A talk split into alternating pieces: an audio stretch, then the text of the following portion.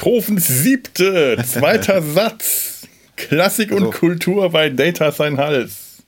Beim letzten Mal hatte ich mich ein bisschen nicht beschwert, aber ich habe ja gesagt, man konnte nicht so gut erkennen, dass man die, äh, was du von Heavy Metal gespielt hast. Aber jetzt bin ich sehr überrascht. Also Beethoven lässt sich anscheinend sehr gut umsetzen Be auf Kazoo und ja, Ukulele. Beethoven, äh, klassische Musik ist ideal für Kazoo und Ukulele. Äh, äh, Hardrock äh, halt eher weniger. So sieht es nämlich einfach mal aus. Ich habe ja auch, als ich das äh, Lied eingespielt habe, die ganze Zeit überlegt, Mensch, woher kenne ich das? Das kommt mir so bekannt vor. Das kommt mir so bekannt vor, bis ich erst irgendwann später herausgefunden habe, dass das tatsächlich Beethoven war. das ist nämlich äh, ich hatte dann wirklich einen Ohrwurm davon. Ich dachte mir, ich habe jetzt dieses Intro von dem Film zwei, dreimal gehört, einmal eingespielt. Davon kann man doch noch nicht einen Ohrwurm kriegen. Was ist denn das? Was ist denn das für ein Stück? Und äh, wie gesagt, Beethovens siebte Sinfonie. Äh, und das musste ich irgendwoher scheinbar gut gekannt haben. Also ich höre ja auch gern klassische Musik. Und die Beethoven-Sinfonien kannte ich noch von meiner Oma wenn wir bei der zu Besuch waren, dann gab es nur klassische Musik. Und das Einzige, was ich erträglich fand, war Beethoven. Was ich unerträglich fand, war Maria Callas. Und äh, weil auch die strengste Oma einem nöhlenden Kind irgendwann nachgeben muss, haben wir uns dann auf Beethoven geeinigt. Und scheinbar habe ich äh, Beethovens siebte Sinfonie, obwohl ich die wirklich nicht, nicht oft gehört habe, seitdem noch irgendwo abgespeichert. Also ich habe bei meiner Oma immer inne Besuch im Zoo gehört. nee, was ist das schön? Oh, es klingelt. Kleinen Moment. Oh, der Felo kriegt ein Paket. Die nächsten Filme für den Podcast. Ich müsste mal für eine halbe Stunde das Wasser absperren. Haben Sie eine Waschmaschine drauf? Nee, nee. Und also es ist nur sehr kurz und wenn ich wieder andrehe, sage ich Bescheid. Okay. Alles klar. Beim Felo wird das Wasser abgedreht. Vielleicht habt ihr es sogar gehört. Der Handwerker stellt das Wasser gerade ab. Ja. Sollten jetzt nicht baden gehen. Oder duschen oder Waschmaschine einschalten. Was für ein Glück. Ja, ähm. So, jetzt, jetzt habe ich vergessen, dein, deine Oma hat interessantere Musik gespielt als meine. Ja. Ich beneide dich darum. Ich weiß nicht, wie sie zu Sean Connery stand. Vielleicht fand sie den auch schick. Ich habe ja meinen Eltern den, den Film auch noch äh, äh, geschickt, einfach mal die DVD weiter. Nicht, dass das so ein Film ist, den man seinen Eltern unbedingt äh, äh zeigen sollen könnte. Das kommt auf die Eltern an, aber ich denke, meine könnten daran Spaß haben. Allerdings sind die gerade geimpft worden und meine Mutter hat ein bisschen mit den Nebenwirkungen zu kämpfen. Dann habe ich empfohlen, sie soll sich besser hinlegen, weil den Film jetzt anschauen könnte dann unter Umständen sehr schwierige Träume verursachen. dann lieber noch etwas warten. Denn der Film, von dem wir hier die ganze Zeit hier herummirakeln, ist kein anderer als, ja, die Rolle, in der Sean Connery berühmt wurde. Der wichtigste. Nein, ganz ehrlich, die Rolle, das ist. in der er sich von, von James Bond emanzipieren wollte. Ach, jetzt klingelt hier bei mir das Telefon. Das müssen wir jetzt einmal abwarten. Hol ist der Wurm drin.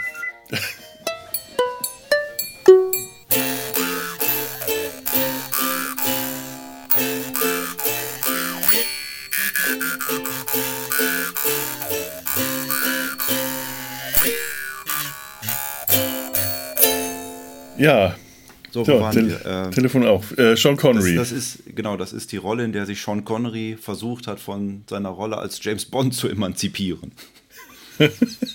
es ist traurig, ja, aber es ist wahr.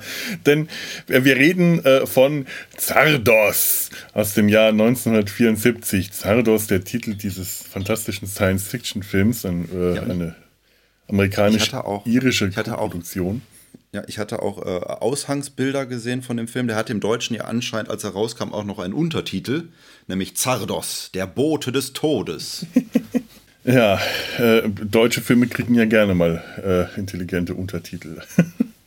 Aber komischerweise, ich kannte den Film, der, den, also du hast mir den Film neulich vorgeschlagen, und das ist so ein Film, der seit Jahren, Jahrzehnten auf meiner inneren Liste steht. Ich wollte den immer schon mal gesehen haben, einfach weil ich das Outfit von Sean, von Sean Connery aus, in dem Film kannte. Wenn man irgendwie was über Sean Connery gelesen hat, über seine Zeit nach James Bond äh, oder äh, überhaupt so über seine Karriere, die Zeit, wo er versucht hat, sich von James Bond zu lösen und nach der, nach der James Bond, nach den James Bond-Filmen ist seine Karriere ja wirklich erstmal so tief nach unten gegangen.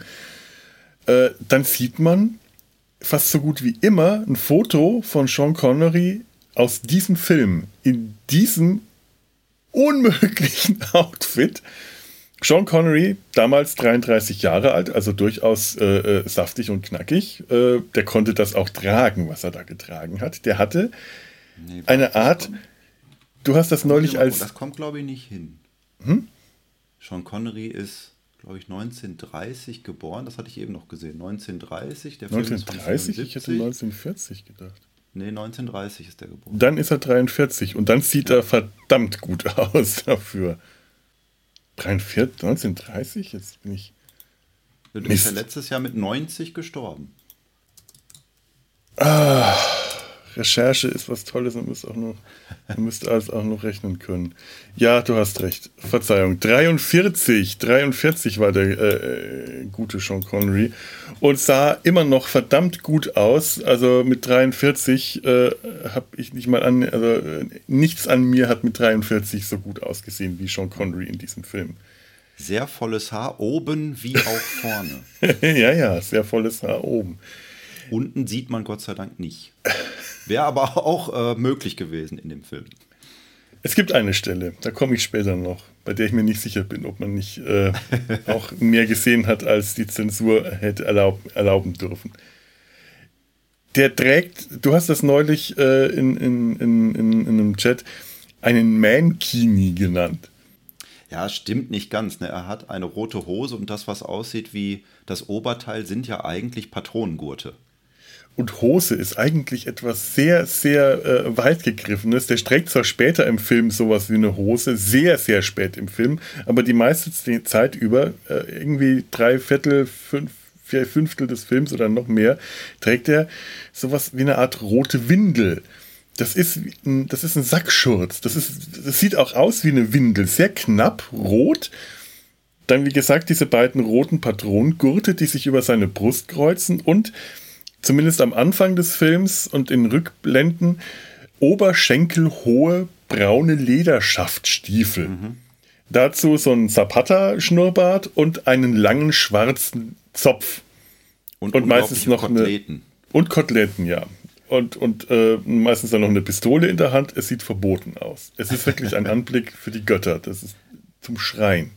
Ich finde, die Hose hat auch so ein bisschen was von, von, von diesen Hosen, die Sumo-Ringer tragen um es ein wenig, ein wenig äh, erwachsener zu beschreiben. Ja, das stimmt. Bei, äh, nur bei Sumo-Ringern äh, schaut hinten äh, deutlich mehr Arsch raus als bei ja. ihm. Da wird, werden so die Arschbackenansätze zwar auch gezeigt, aber jetzt habe ich ja zumindest nach äh, Robin und Marion, wo wir die Arschbacken von Sean Connery gesehen haben, weil er unter seinem Kilt nichts trug, und jetzt hier, äh, äh, wo er sonst äh, nichts trägt, äh, ein ziemlich komplettes Bild, wie Sean Connery in dem Alter äh, ausgesehen hat.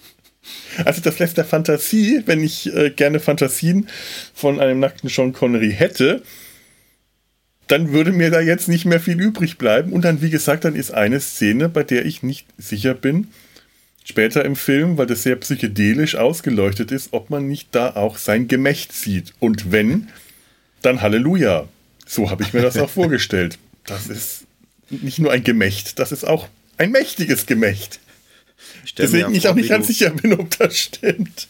Ich stelle mir ja auch vor, wie du dann abends in deinem dunklen Kämmerlein hockst und dann ganz viele Screenshots von Sean Connery ausgedruckt vor dir liegen hast und die dann mit der Schere zerschneidest und dann so zusammenpuzzelst, bis du den nackten Sean Connery hast. Und der kommt dann in meinen Sean Connery-Schrein. Ja. In dieses dunkle Zimmer. Wo überall Fotos von Sean Connery und Kerzen und irgendwie blutrote irgendwas. Ja, ja, sowas hab ich. Wenn der jetzt nicht tot wäre, müsste er sich große Sorgen äh, darum machen. Was. Vielleicht gibt es auch irgendwo noch das Original-Prop von diesen Patronengurten mit der Hose unten. Oder die Stiefel.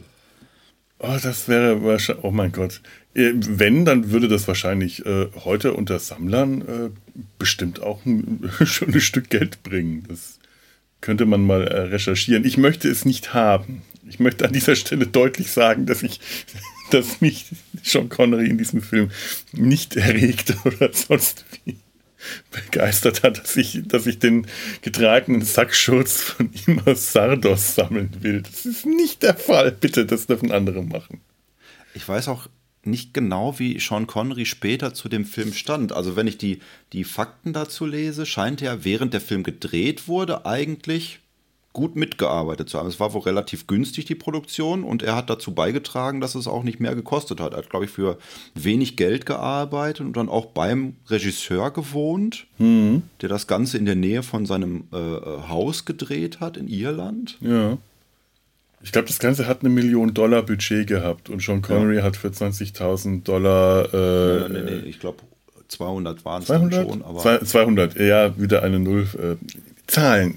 Man, man darf mir keine Zahlen anvertrauen. Ich habe keinerlei Bezug, wenn ich mir die nicht in Farben oder sonst was vorstellen kann, habe ich wirklich. Äh, ich, ich, hoffe, dass das mit der Million wenigstens gestimmt hat.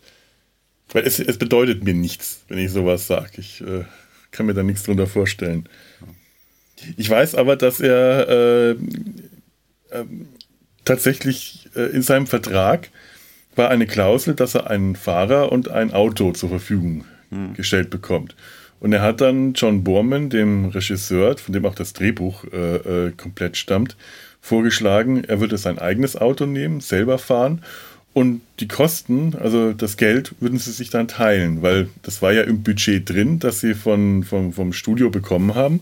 Und so haben sie sich dann den Fahrer äh, gespart und ein bisschen was dabei zuverdient. Ähm, sagte dir denn John Burman vorher was? Nicht wirklich. Ich habe nur gelesen, dass er Excalibur genau. gemacht hat. Und den Film kenne ich und der ist zum Davonlaufen. Das, ähm, den, der sagte mir nämlich auch was. Ich habe den, ich glaube, ich habe den mal versucht zu gucken und der ist halt vom Stil her, der hat halt auch Momente, die auch aus Sardos sein könnten, oder? Ja, ja, dass, deutlich, dass nachher ja. äh, die, die Hexe diesen Sohn kriegt und der hat, glaube ich, diese, diese Rüstung, die halt aussieht wie ein Mensch. Also so mit, mit Muskeln und dann auch ein, ein Helm, der aussieht wie ein Gesicht und alles in Gold gehalten. Also es, es könnte auch so in Sardos auftauchen. Mhm. Ja, durchaus. Also der hat da schon eine sehr eigene Bildsprache, wie mir scheint. Also äh, durchaus. Ich fand jetzt Sardos, ähm, ich möchte nicht einem Res meinem Resümee vorgreifen, weil ich auch nicht sicher bin, ob ich eins habe, ob ich den Film gut oder schlecht oder besser ja. als Excalibur oder schlechter finde. Ja, sehr berühmt von John Burman ist auch sehr berühmt von John Burman ist auch Deliverance.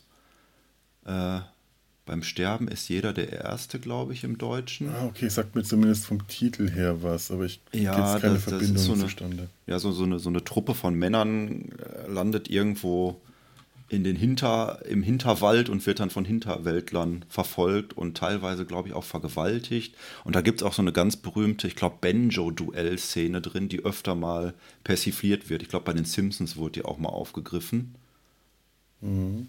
War auch, glaube ich, das, was er davor gemacht hat. Und weil er dann damit so einen großen Erfolg hatte, hat er gesagt, jetzt gönne ich mir mal was und setze was um, ähm, äh, was ich sonst nicht umsetzen könnte.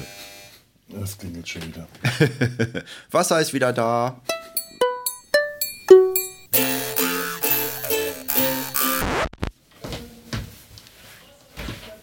Okay, danke. Wie gesagt, Wasser ist wieder da. Ah. Die Menschheit hat keine Chance zu überleben. Ja, äh, das stimmt. Ich meine, das, das stimmt auch komplett von ihm, der Film. Das ganze Drehbuch ist von ihm. Der hat da wirklich äh, komplett die Kontrolle drüber gehabt, äh, was in dem Film vorkam. Wenn man das so sagen kann, weil der muss die ganzen Dreharbeiten über vollkommen zugedröhnt gewesen sein. Der muss komplett unter Drogen gestanden haben oder Kokain oder was auch immer und äh, weiß häufig dann heute auch nicht mehr in Interviews, zumindest äh, sagt man das so, was er eigentlich sagen wollte mit dem Film. Ich habe mir den Film gestern nochmal mit Audiokommentar angeschaut und hatte auch so den Eindruck, John Burman hat in dem Audiokommentar ähm, Dinge gesagt, bei denen ich irgendwie das Gefühl hatte, der ist sich jetzt nicht ganz im, nicht mehr so ganz im Klaren darüber, woran er sich eigentlich erinnert bei dem Film. Und äh, also das merkt man dem Film leider auch sehr stark an, zumindest so gegen äh, Ende des Films, dass der Drogenkonsum scheinbar so stark war, dass man keine Ahnung mehr hat, was in dem Film wirklich vor sich geht. Dass der Regisseur das offensichtlich aber auch nicht wusste. ja gut, aber ich denke mal, im Audiokommentar wird er auch schon, wenn die DVD von, genau wie die, wie die Blu-ray von 2012 ist oder 13, mhm. und äh, er ist ja auch kein ganz junger Mensch mehr. Also er wirkte jetzt kontrolliert genug in Audiokommentar und natürlich, klar, da ist eine Menge Zeit vergangen. Viele Dinge, an die man sich dann weit über 80 mittlerweile.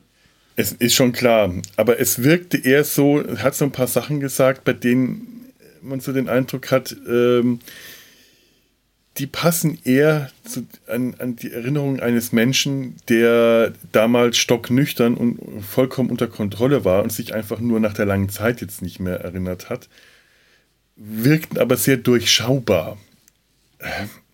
Ich, kann, ich will ihm das jetzt nicht unterstellen. Ich habe keine Belege dafür, dass der damals äh, unter Drogen stand, außer halt, äh, dass es geschrieben st steht. Äh, es ist vielleicht gemein, wenn ich dem das einfach unterstelle, aber es wirkte seltsam. Äh, Dinge, die er im Audiokommentar gesagt haben, hatten da einen ganz eigenartigen äh, Vibe für mich unter diesem Vorwissen.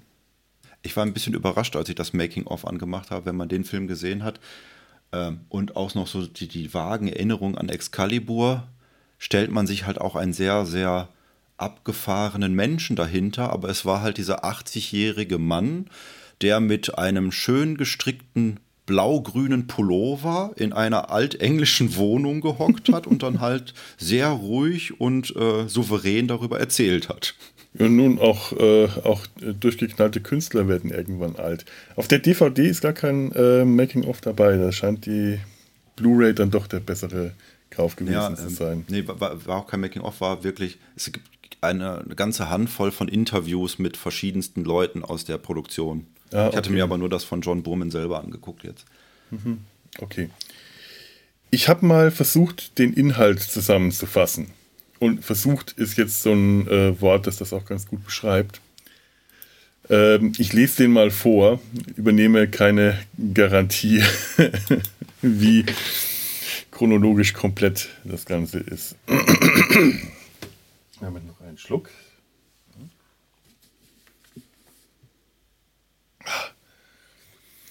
Im Jahr 2293 herrschen Armut und Elend auf der postapokalyptischen Erde, die hauptsächlich von brutalen Barbaren bevölkert wird. Ihr Gott Zardos, ein schwebender riesiger Steinkopf, versorgt einige Auserwählte unter ihnen mit Gewehren, weil das Gewehr ist gut, aber der Penis ist schlecht. Und das stammt wirklich aus dem Film. Hab ich nicht erfunden. Nicht von mir, das ich, das hat der Film mir erzählt. Das Gewehr ist gut, der Penis ist schlecht. Bewaffnete, brutale Exterminatoren, die in seinem Auftrag die anderen niederen Brutalen, denn so wird diese ganze Bevölkerungsgruppe genannt, die Brutalen, versklaven, zur Fronarbeit zwingen und brutal dezimieren.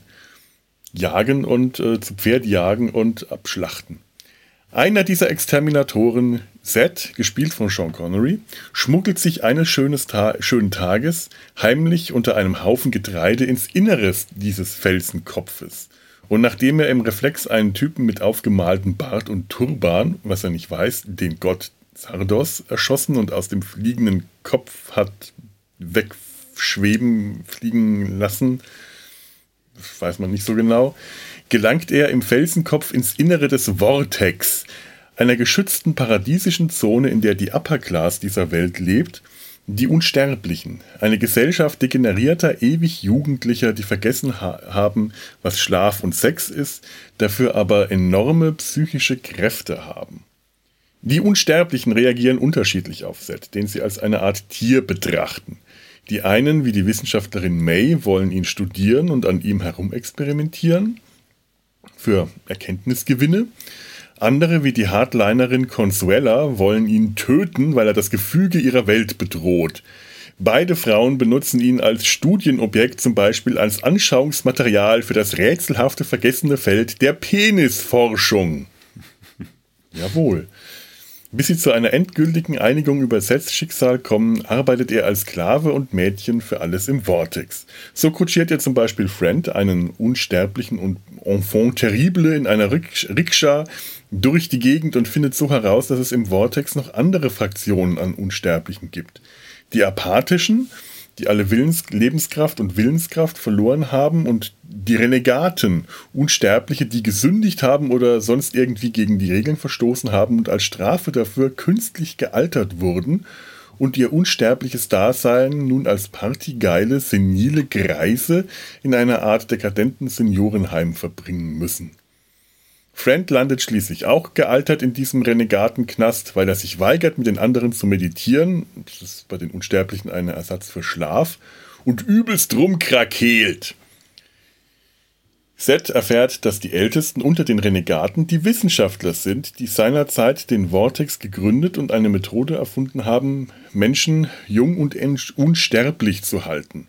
Dann aber ihr eigenes Konzept der Unsterblichkeit scheiße fanden und dafür bestraft wurden. Also gealtert und in den äh, Renegatenknast gesteckt. Außerdem offenbart, ich wollte dieses Wort schon immer mal benutzen, es gab noch nie so eine richtige. Warum, warum, äh, Lars? Warum, was ist das eigentlich für eine, äh, für eine Mode, dass immer irgendwer irgendwem etwas offenbaren muss oder sich offenbaren muss? Das höre ich in letzter Zeit in jedem zweiten Podcast. Dass sich irgendwer irgendwem offenbart was, was, Wäre was? mir noch nicht aufgefallen, aber Offenbarung ist halt schon aufgrund seiner biblischen äh, Herkunft etwas sehr Bombastisches. Ja, aber das wird immer so im äh, kompletten Alltagsjargon plötzlich eingesetzt. Er hat sich ihnen dann offenbart. ich dachte mir, was sind wir hier in der Bibelstunde? Religionsunterricht, das ist, das ist so eine Podcaster-Krankheit. Das, das greift total um sich, dass sich ständig irgendwelche Leute irgendwem offenbaren müssen. Für mich klingt das auch immer so ein bisschen, als ob man, im, äh, ja, äh, er hat sich den äh, jungen Nonnen im Park offenbart und wurde danach von der Polizei äh, verhaftet. Wegen unsittlicher Offenbarung. Ich weiß nicht. Also, erklärt mir das mal, liebe, äh, liebe Freunde und Freundinnen da draußen. Äh, liebe Podcaster-Kollegen und Kolleginnen, die ihr ständig irgendwen sich offenbaren lasst. Warum tut ihr das? Was, was habt ihr davon, von diesem, diesem Offenbarungsdrang? Sagt mir das bitte. Außerdem offenbart Z, wem nochmal, das weiß ich nicht mehr, dass er gar nicht so stumpf und primitiv ist, wie er die ganze Zeit getan hat. Er hatte in der Vergangenheit draußen in der Außenwelt in einer verlassenen Bibliothek lesen gelernt und hatte aus einem ganz bestimmten Buch das Geheimnis von Sardos erfahren. The Wizard of Oz von Frank L. Baum. Sardos ist also in Wirklichkeit kein Gott, sondern nur ein Trickbetrüger, der mit Hilfe eines riesigen schwebenden, schwebenden Kopfes so tut, als ob er Gott ist, ganz genau wie der Zauberer von Oz in der Geschichte. Dumm nur, dass das als Reveal und Plot-Twist zu dem Zeitpunkt im Film nicht mehr viel taugt, weil besagter Zardos in Wirklichkeit ein weiterer Unsterblicher mit bürgerlichem Namen Arthur Frayne, der einzige mit Vor- und Nachnamen in der Gruppe, zumindest soweit wir das erfahren, das dem nicht doofen Publikum schon ganz zu Anfang des Films hat unbedingt verraten müssen. Ja? Also das mit dem, mit dem Vor- und Nachnamen hat mich auch irritiert. Äh, wenn ich aber hier in der Liste der Charaktere gucke, gibt es noch einen zweiten, nämlich George Saden, mm. den, den ältesten der Wissenschaftler, der dann auch noch einen Namen hat. Aber fahr erst mal fort. Stimmt, stimmt, stimmt. Ja, vielleicht ist das also doch nicht so außergewöhnlich. Irgendwann taucht auch der totgeglaubte Sardos wieder auf oder ist von dem großen Computer wieder hergestellt worden. Äh, Set erfährt, dass Sardos alles angeleiert hatte. Set kämpft gegen Tabernakel, den großen Computer. Set flüchtet vor Consuela und ihren Schergen. Set wird von den Greisen bedrängt. Friend versteckt Set im Brautfummel unter den Greisen. Set zettelt eine Revolte an. Es geschieht psychedelisches Zeug, während dem Z durch Osmose alles lernt, was May und ihre Anhängerin ihn lernen, lehren können. Entschuldigung, lehren können. Z erweckt durch seinen Schweiß die Apathischen, die daraufhin zu Lüsternen werden. Z kann, äh, Z erblindet als in der, in der Negan-Fabrik erfolglos versucht, Consuela zu vergewaltigen. Z kann wieder sehen. Z entdeckt einen Fehler im Tabernakel, einen Kristall, mit dem man A, die Unsterblichen töten kann, was die meisten von denen enthusiastisch begrüßen, und B, das unsichtbare Kraftfeld durchdringen, durchdringen kann, durchdringlich machen kann. Ich glaube zumindest, dass das so ist. Damit die anderen Exterminatoren von draußen in den Vortex einfallen können und ein Massaker unter den freudig sterbewilligen Unsterblichen anrichten, während die lebenswilligeren Unsterblichen und die von vorher, kurz vorher von Z besamten Unsterblichinnen vor allem, unter der Leitung von May schon kurz zuvor in andere Gefilde abgezogen sind. Alles das wahrscheinlich nicht ganz in dieser Reihenfolge. Ich nehme, aber das weiß ich nicht mehr.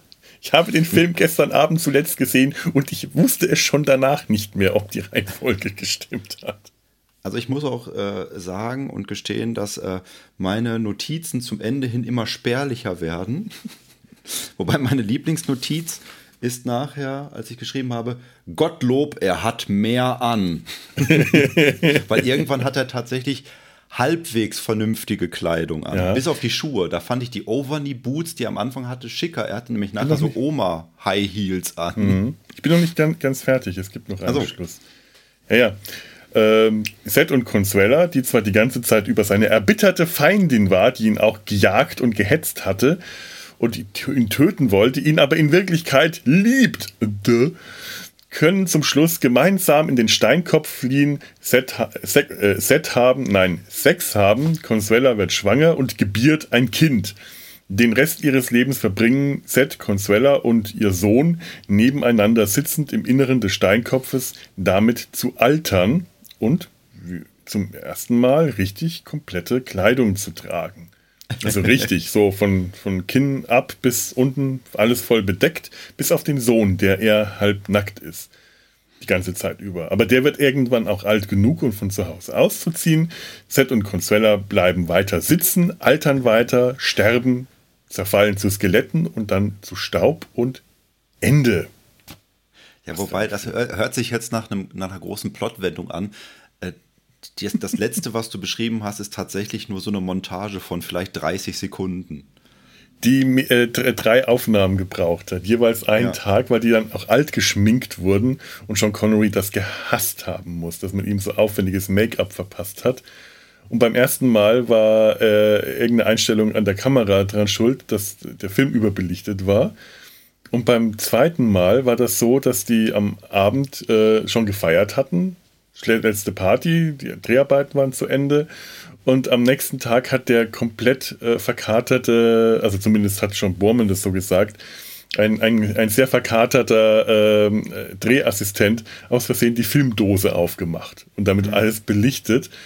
Sean Connery muss daraufhin so ausgerastet worden, ausgerastet sein, mit äh, Schaum auf den Lippen, getobt, er musste zurückgehalten werden, damit er den, äh, den armen Assistenten nicht erschlägt. Und John Borman hat berichtet, der Assistent hätte daraufhin das Land verlassen, vor Scham und Angst vor Sean Connery. Und er hätte ihn Jahre später irgendwo in, äh, in, in Venice Beach wieder getroffen. Ob er sich noch an ihn erinnert hätte.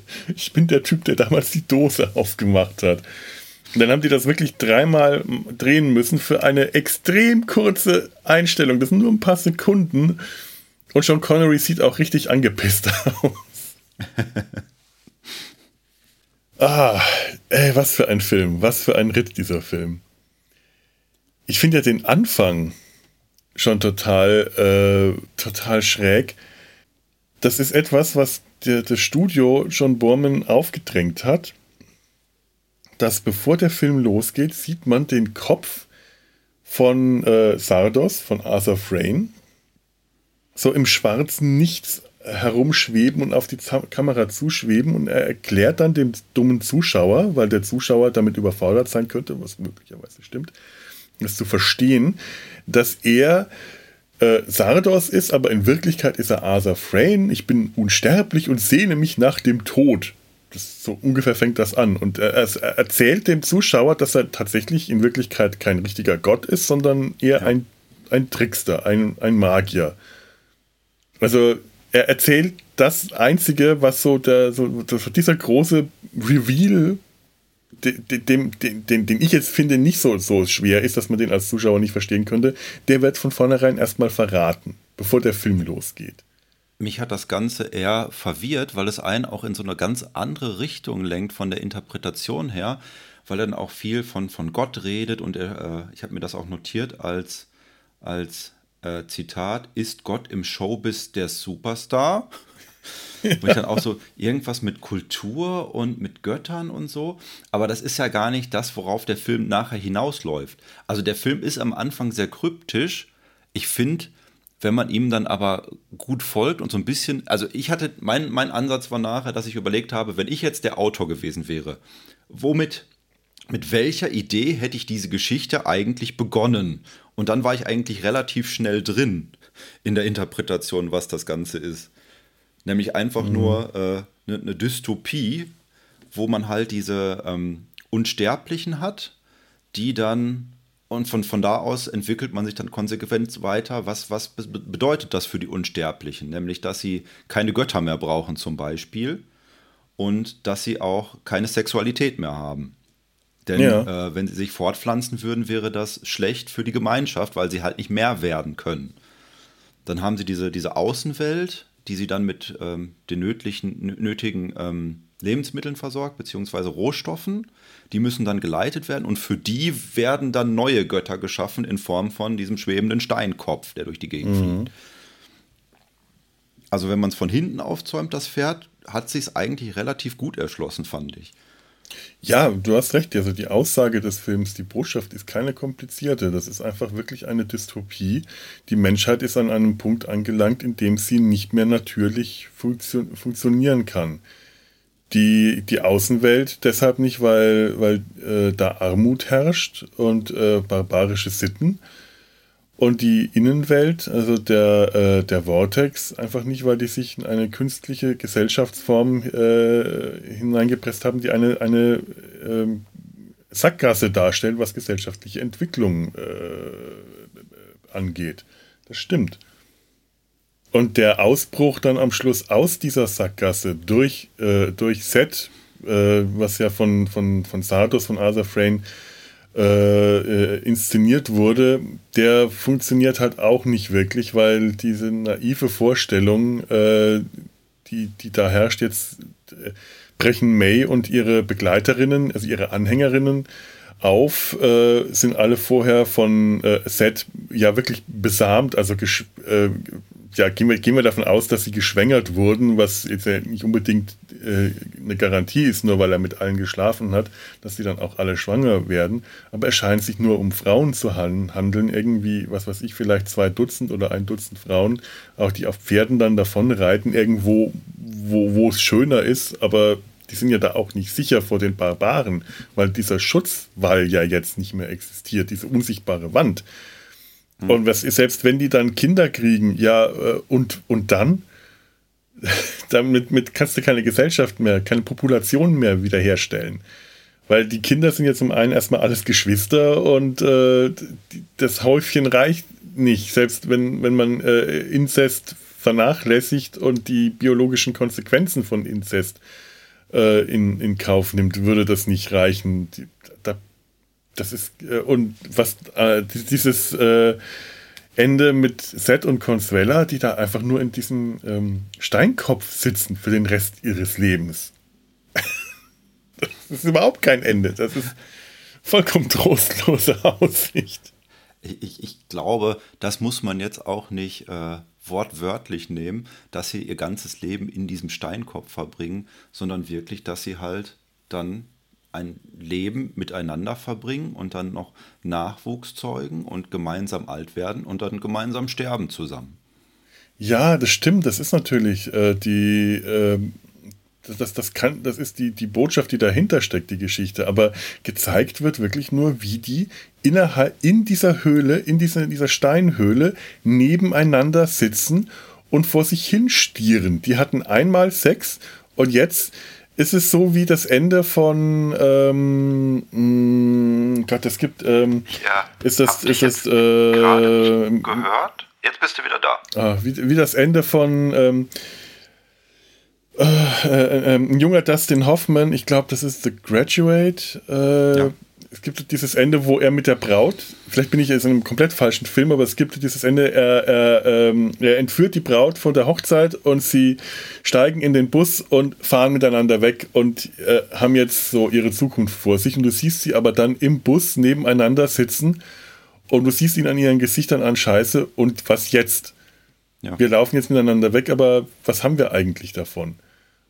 Und so sehe ich das hier auch gerade. Die haben jetzt sich jetzt gefunden die haben ihre Hassbeziehung zu einer Liebesbeziehung umgewandelt. Ob das eine Grundlage für eine gemeinsame äh, Zukunft ist, eine Beziehung, ist mehr als fraglich und haben aber nichts davon, weil es irgendwie, die sitzen halt wirklich nur trostlos da und das ist die Botschaft, die ich eher daraus ja. lese. Also es ist auf alle Fälle eine ganz andere Botschaft als der Rest des Films. Also es ist, als hängt man hinten mhm. nochmal eine neue Botschaft dran an den Film. Ja, ja, das stimmt. Das ist wirklich sehr, sehr aufgesetzt hin. Es, es passt auch. Ähm, ich würde sagen, ich wollte sagen, es passt nicht zu dem Film, es wirkt wie ein Fremdkörper, aber der ganze Film ist eigentlich ähm, so, dass Fremdkörper nicht wirklich als Fremdkörper erscheinen, weil, weil der, der, wie, wie unser lieber Freund Sebastian sagt, der Film geht über Tische und Bänke. Gerade so im, in der zweiten Hälfte des Films ist es total schwer, auch nur der Handlung zu folgen weil es einfach unglaublich abgedreht wird. totale abgedrehte Optik und Ästhetik, psychedelisch, äh, das sind Kamera, also das sind Effekte, äh, Effekte drin, die alle mit, der, alle mit der Kamera hergestellt wurden. Also du hast, oder mit, mit Beleuchtung, du siehst nackte Körper, auf die bunte Bilder projiziert wurden, was heute wahrscheinlich. Sehr, sehr lange. Sehr, sehr, sehr, sehr lange, weil der Regisseur dieser Aufnahmen mochte und sich von keiner von denen trennen konnte. Und das ist dann der, das ist der Teil, in der äh, Seth durch Osmose von May und ihren Anhängerinnen alles lernt, was sie ihn lehren können und er sie besamt. Ich kann, ich, ich, ich, ich, ich das, das habe ich jetzt nicht mit, das muss ich ehrlich sagen, das habe ich nicht mitgekriegt, dass er die alle auch noch besamt hat. Naja, nein, das ist ja das. Sie, äh, sie sagen ihm das. That inseminate us. Und dann siehst du am Anfang ähm, eine eher ähm, stilisierte Darstellung von Sex. Also äh, zumindest, also eine von denen er liegt auf dem Rücken auf, auf so einem Tisch, wie, wie häufig, auf so einem Untersuchungstisch, wie er im Film häufiger, wenn er untersucht wird von den, von den, von den Frauen als äh, Objekt oder seine Erinnerung irgendwie abgerufen wird. Das können die ja, die haben ja psychische Kräfte, sehr starke. Und eine von den Frauen, ziemlich nackt, reitet auf ihm. Das ist nicht direkt ähm, das ist nicht direkt äh, ja Penetration und Sex, Sex äh, äh, das ist nicht direkt Sex, was gezeigt wird, das ist nicht explizit. Aber das ist die Stelle, bei der ich auch den Eindruck habe, so wie das gefilmt ist, dass Sean Connery da komplett nackt war und man sein Gemächt äh, sehen konnte, wenn das nicht jetzt so bunt angestrahlt geworden gewesen wäre, dass man das nicht hätte erkennen, nicht mehr einfach nicht mehr richtig gut erkennen konnte was wahrscheinlich, äh, wenn es so war, der Grund, warum, warum es durch, die Zensur kam. Es ist einfach nicht erkannt worden. Und da habe ich aber den Eindruck gehabt, wenn, dann sollte mir das jetzt gerade vermitteln, ja, das ist die Gegenleistung, die er erbringt. Er schwängert die jetzt alle, damit die Kinder kriegen können und dafür kriegt er dieses Wissen auf diese psychedelische Weise durch Osmose fantastische Methode, um Leuten was beizubringen. Ich möchte, ich hätte gern mein ganzes Schulwissen über Osmose. Ja, das war ja, später wurde das ja nochmal in Matrix aufgegriffen. Da hat er ja dann okay. auch einfach die ganzen äh, Kampfsporttechniken irgendwie äh, einprogrammiert bekommen, ohne dass er was dafür tun musste. Jo. Was wir auch noch nicht gesagt haben, ist äh, ähm, äh, Z, also der Charakter von Sean Connery, ist ja nicht irgendwer. er wurde ja quasi gezüchtet. Er ist ja einer von den, von den äh, Exterminatoren, mhm. die die höhere Kaste der Wilden sind, die quasi die Wilden äh, in Schach hält. Und er wurde äh, in langer Voraussicht von Arthur Frayne gezüchtet dass er halt ähm, intelligenter ist als die anderen und wird dann auch von Arthur Frayne dazu gebracht, dass er ihm halt dieses Buch zeigt, Wizard of Oz, und ihn überhaupt erst in so eine Bibliothek äh, reinbuxiert, wo er dann Bücher verschlingt und dann halt immer intelligenter wird. Also er ist der einzige Exterminator, mhm. der was auf dem Kasten hat und deswegen auch äh, über allen anderen steht. Und es wird ja auch später gesagt von den Unsterblichen, im Vortex, dass er etwas ganz Besonderes ist und er sie eigentlich auch alle vernichten könnte. Ja, ja, er schafft es ja auch. Hm? Da ist dann auch schon so eine, so eine, so eine Jesus-Metapher drin. Ja, dass ja. er der Heiland ist, der alle erlösen wird. Er ist ja auch in der Lage, dann den, diesen psychischen, äh, dieser psychischen Kontrolle zu entgleiten, sich der zu widersetzen. Also, das, ja. ja. also der falsche Gott Arthur Frayne hat dann eigentlich den richtigen Gott erschaffen, der sie alle äh, wieder zurück ins Licht bringen kann. Ja, das kann man durchaus so sehen. Also äh, äh, finde ich, find ich eine gute, gute Analogie. Passt, passt sehr gut. Also das finde ich äh, in der, von der Interpretation her passend. Was mir auch aufgefallen ist bei Arthur Frayne ist, dass das mit einer der jüngsten ist. Er ist so jung, dass er halt nicht mal einen richtigen Bart hat, sondern sich einen aufzeichnen muss.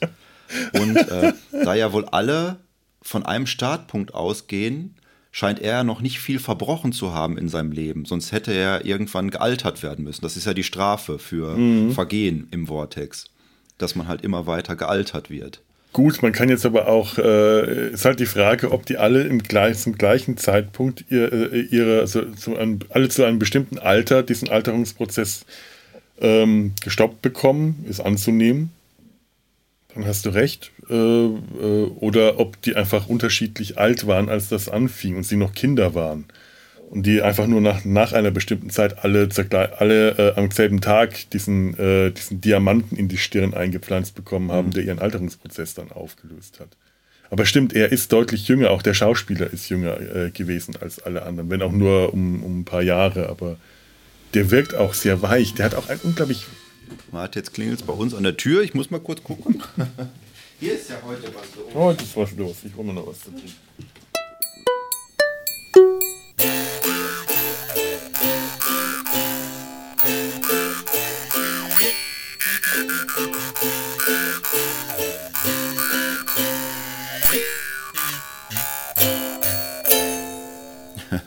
Ich habe äh, ein Paket gekriegt wollte dir kurz mal das Paket zeigen, was ich gekriegt Nein! habe. Kennst du die? Ekelhaftes, orangenes, blödes, fettes Mistvieh und dieser kleine blaue Mutantenelefant. Warum ist eigentlich die Ente, das habe ich mich schon immer gefragt, die einzige, die, ja, richtige und? Proportion und äh, Entenfarbe hat? Und der merkwürdige grüne Mann mit dem großen Hut, den gibt es ja auch noch. Ja. Ich weiß jetzt nicht, wo wir stehen geblieben sind. Ähm, Mist. Ich habe ja die ich habe ja die Vermutung, dass die Tatsache, dass Arthur Frayne einer der wenigen ist, die einen ganzen Namen haben, ähm, auch damit zusammenhängt, dass er halt so jung ist. So wie George Saden, dass George Saden der Erste war, der gemerkt hat, dass sie einen riesen Fehler gemacht haben mit dieser Unsterblichkeit und er deswegen auch direkt in diesen Renegatenschlaf versetzt wurde. Und Arthur mhm. Frayne hat dann eventuell gemerkt, dass das nicht die richtige Taktik ist und das dann von von ganz weit hinten aus schon geplant hat, was dann jetzt in dem Film umgesetzt wurde. Und dass er dann, vielleicht haben die anderen ihren Nachnamen auch einfach alle vergessen über die Jahrzehnte, Jahrhunderte hinweg. Das kann auch sein, aber er ist nicht einer der ursprünglichen Wissenschaftler gewesen, denn es wird gezeigt, dass die alle schon mittleren Alters waren. Ja. Die sind also alle nicht, die, äh, also die können nicht zu den Ju jungen Jugend Jugendlichen, jungen äh, Unsterblichen gehören. Und zu denen gehört er aber eindeutig. Ja. Hm. Aber die ich fand. Haben ja, hm? ja. Die haben ja nur Vornamen, wenn überhaupt. Manche haben auch ganz merkwürdige Namen, zum Beispiel Friend oder Freund im Deutschen. Ja, das hat mich auch irgendwie. Es wird doch nicht erklärt, warum. Ja. Äh, oder Consuela. Doppel-L ist also nicht Consuela. Äh, gut, hat auch nichts äh, Spanisches an sich. Gut, ja, aber ich fand auch schön, dass an einer Stelle wird äh, zum Beispiel, äh, wenn Seth da durch diese Räume streicht, äh, am Anfang, nachdem er in den Vortex kommt und alles untersucht, dann landet er äh, scheinbar im Zimmer von Arthur Frayne. Das sieht so ein bisschen aus wie so eine Hippie-Studentenbude. Äh, ganz komisch. Tja. Und dann. Aber ich fand, fand, das war ein tolles Szenenbild. Das, das erste, ja. was du siehst, ist, wenn er da reinkommt, in der Mitte des, des Bildkaders ist, glaube ich, dieses äh, Bild von Magritte mit diesem riesigen schwebenden Stein mit dem Schloss obendrauf. Stimmt. Und wenn mich, ja. da, wenn mich also da, da schreit dir der Film schon entgegen: Hallo, ich bin surrealistisch. und ich meine, direkt auf der anderen Seite, äh, hinter einem Vorhang, ist dann das Bild von, also ein ähnliches Bild, nur mit dem schwebenden Steinkopf von, von Sardos. Ja, ja, stimmt. Ja, jetzt so wo du sagst, äh, fällt mir das auch äh, äh, ein. Ja, richtig. Und das, das Zimmer erklärt halt auch viel. Du hast an der Wand dann so die Evolution des Menschen vom Affen bis zum Homo sapiens und dann kommt halt The Eternal, ist mhm. dann noch eine Figur nach dem Homo sapiens.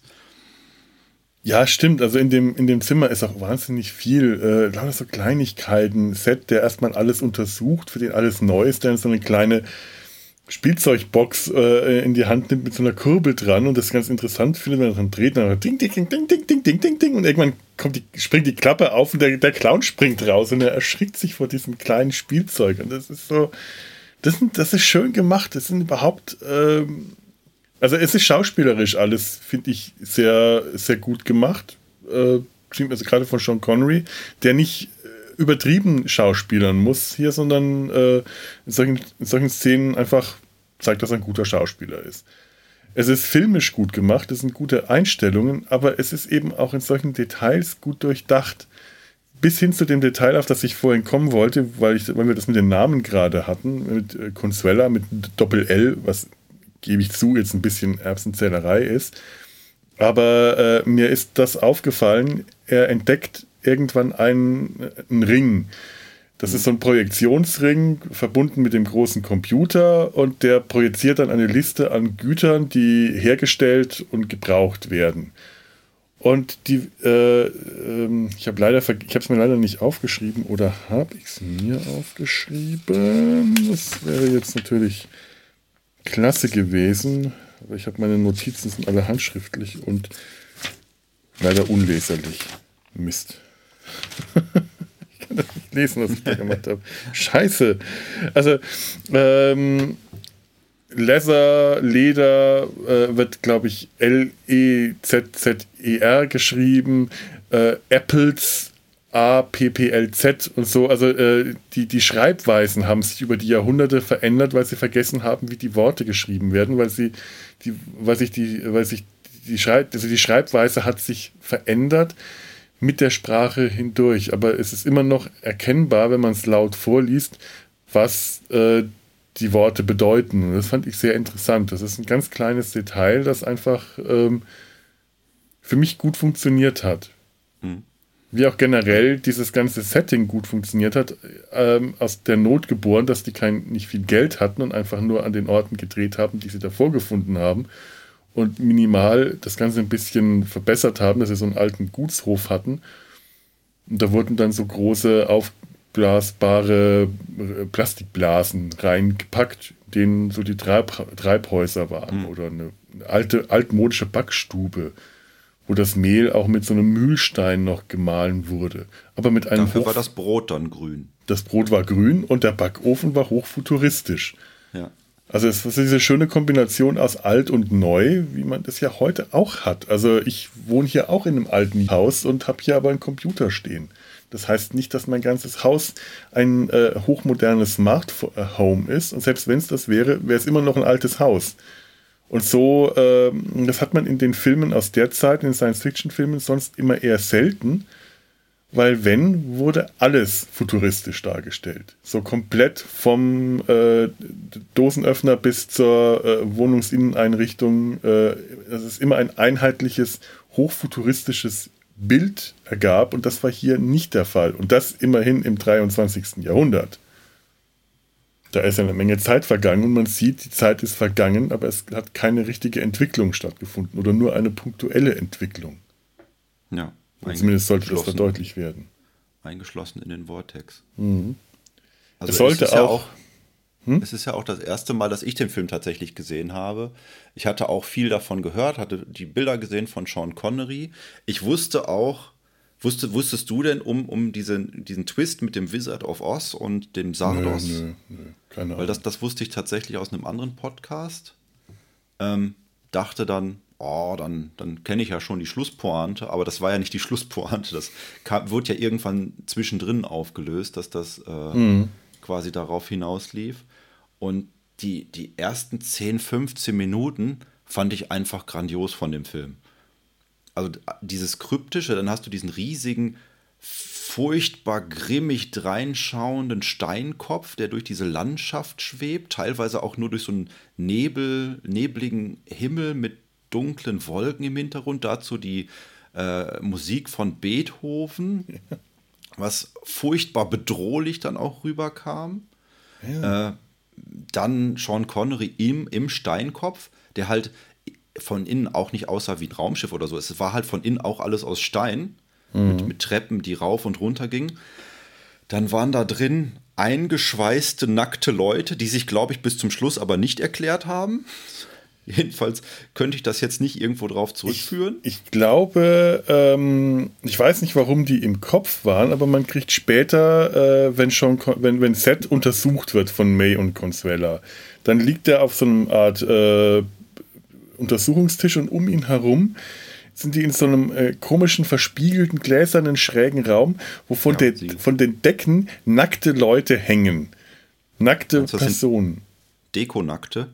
Ich, ich, war mir nicht sicher. Also, wenn man dann genau hingeschaut hat, sieht man, dass die sich bewegen, dass sie zum Teil auf Glasflächen aufliegen.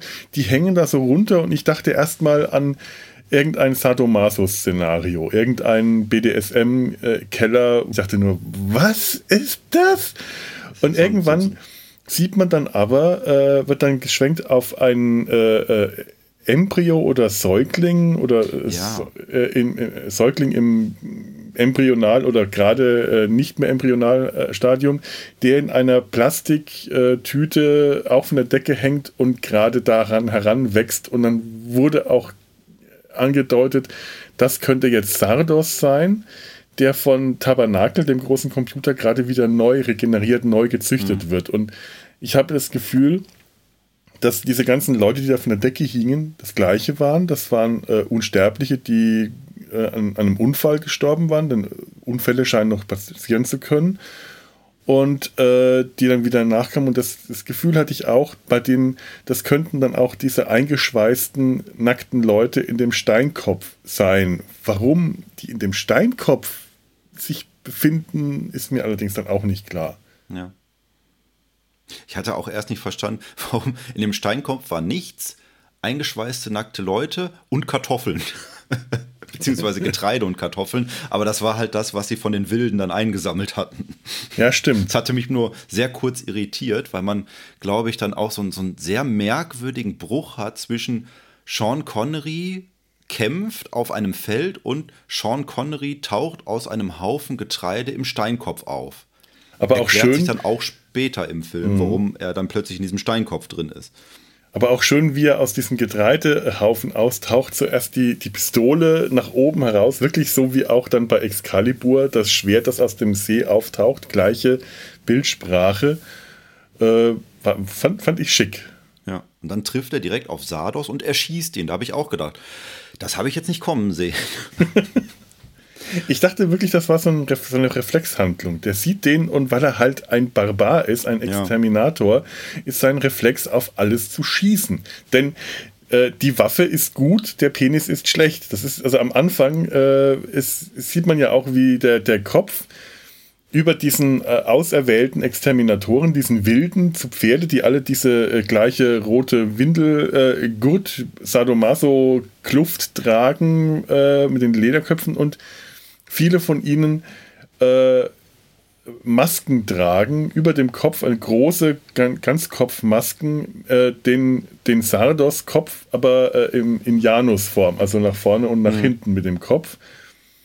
Und äh, Sardos brüllt ihnen laut zu, ihr seid meine Auserwählten, wir sind deine Auserwählten. Was mich ja, dann, etwas an Life of Brian erinnert hat.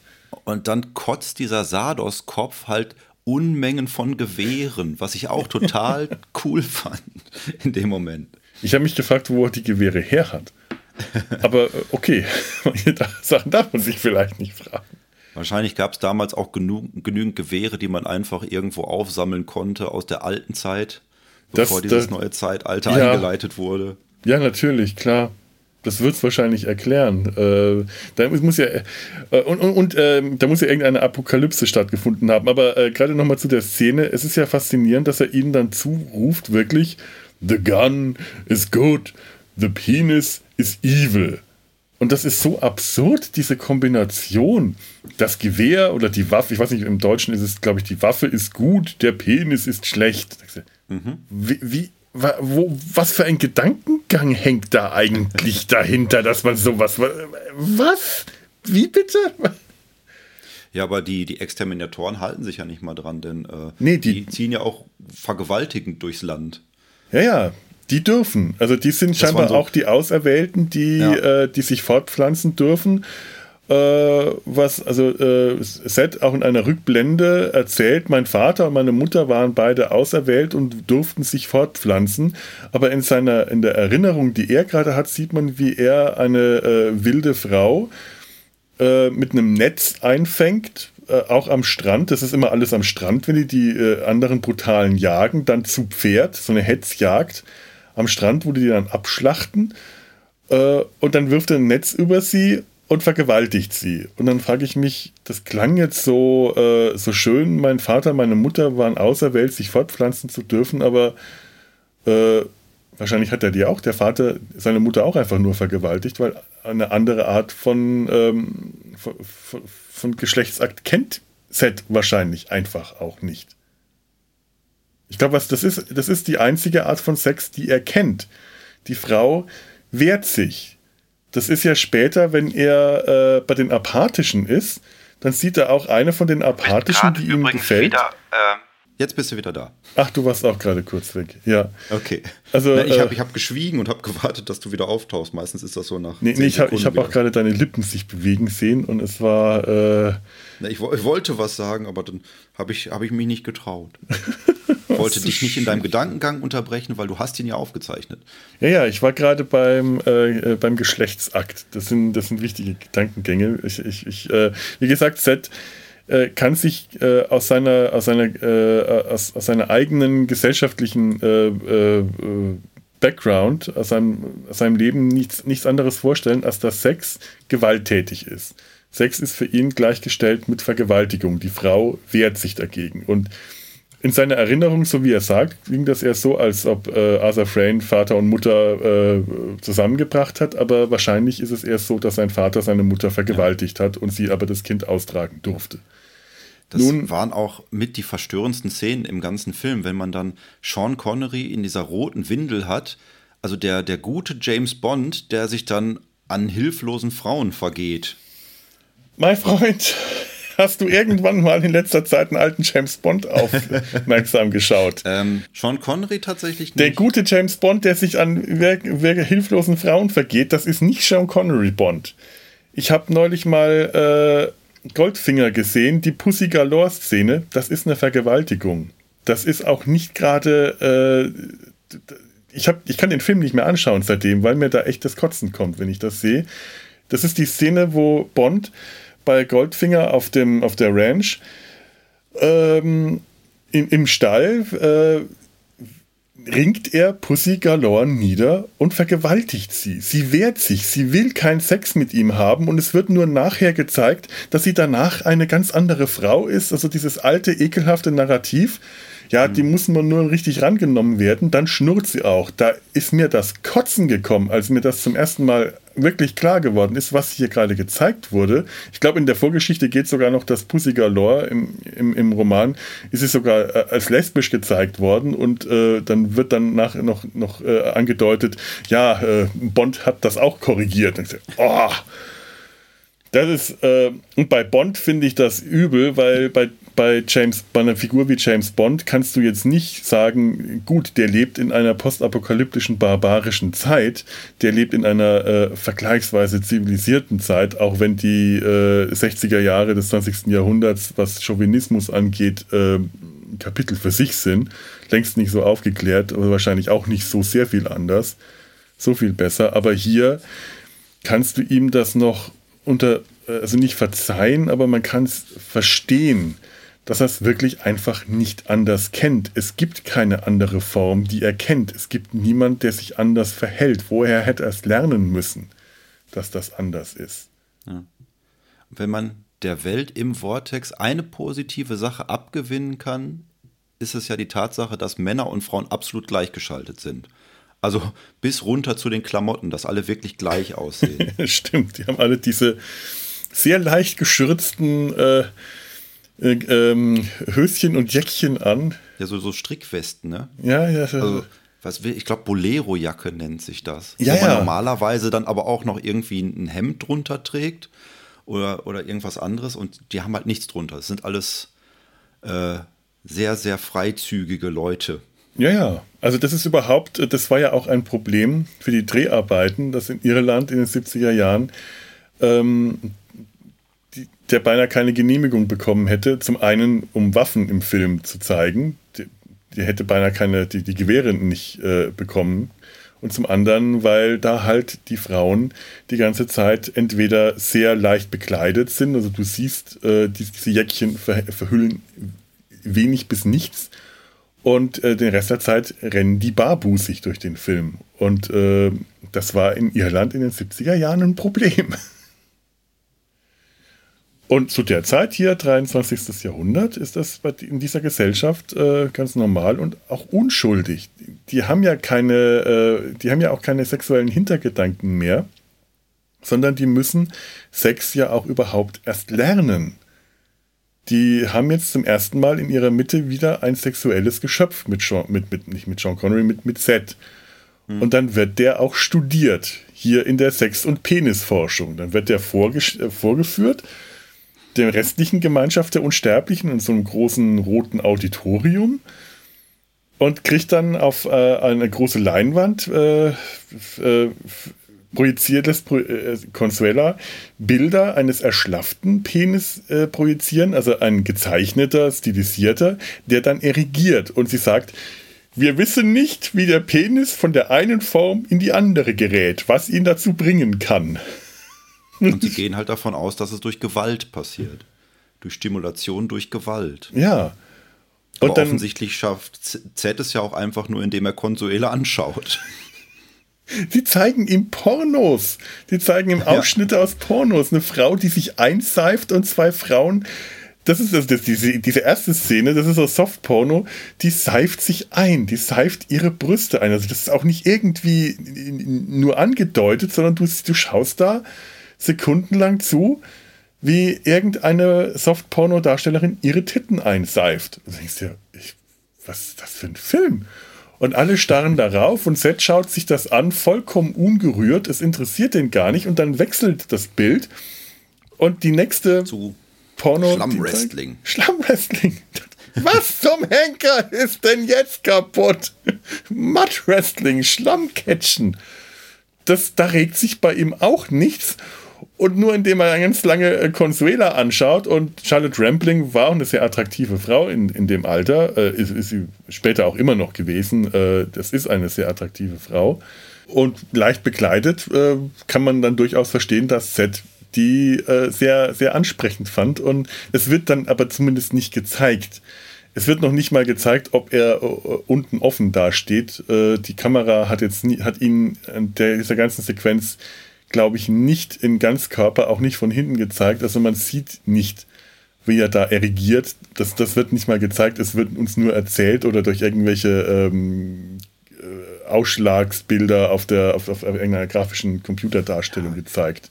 Ich glaube, das wird auch so durch so einen flapsigen Kommentar von Freund verdeutlicht, der dann sagt, offensichtlich reich, reichst nur du ihm.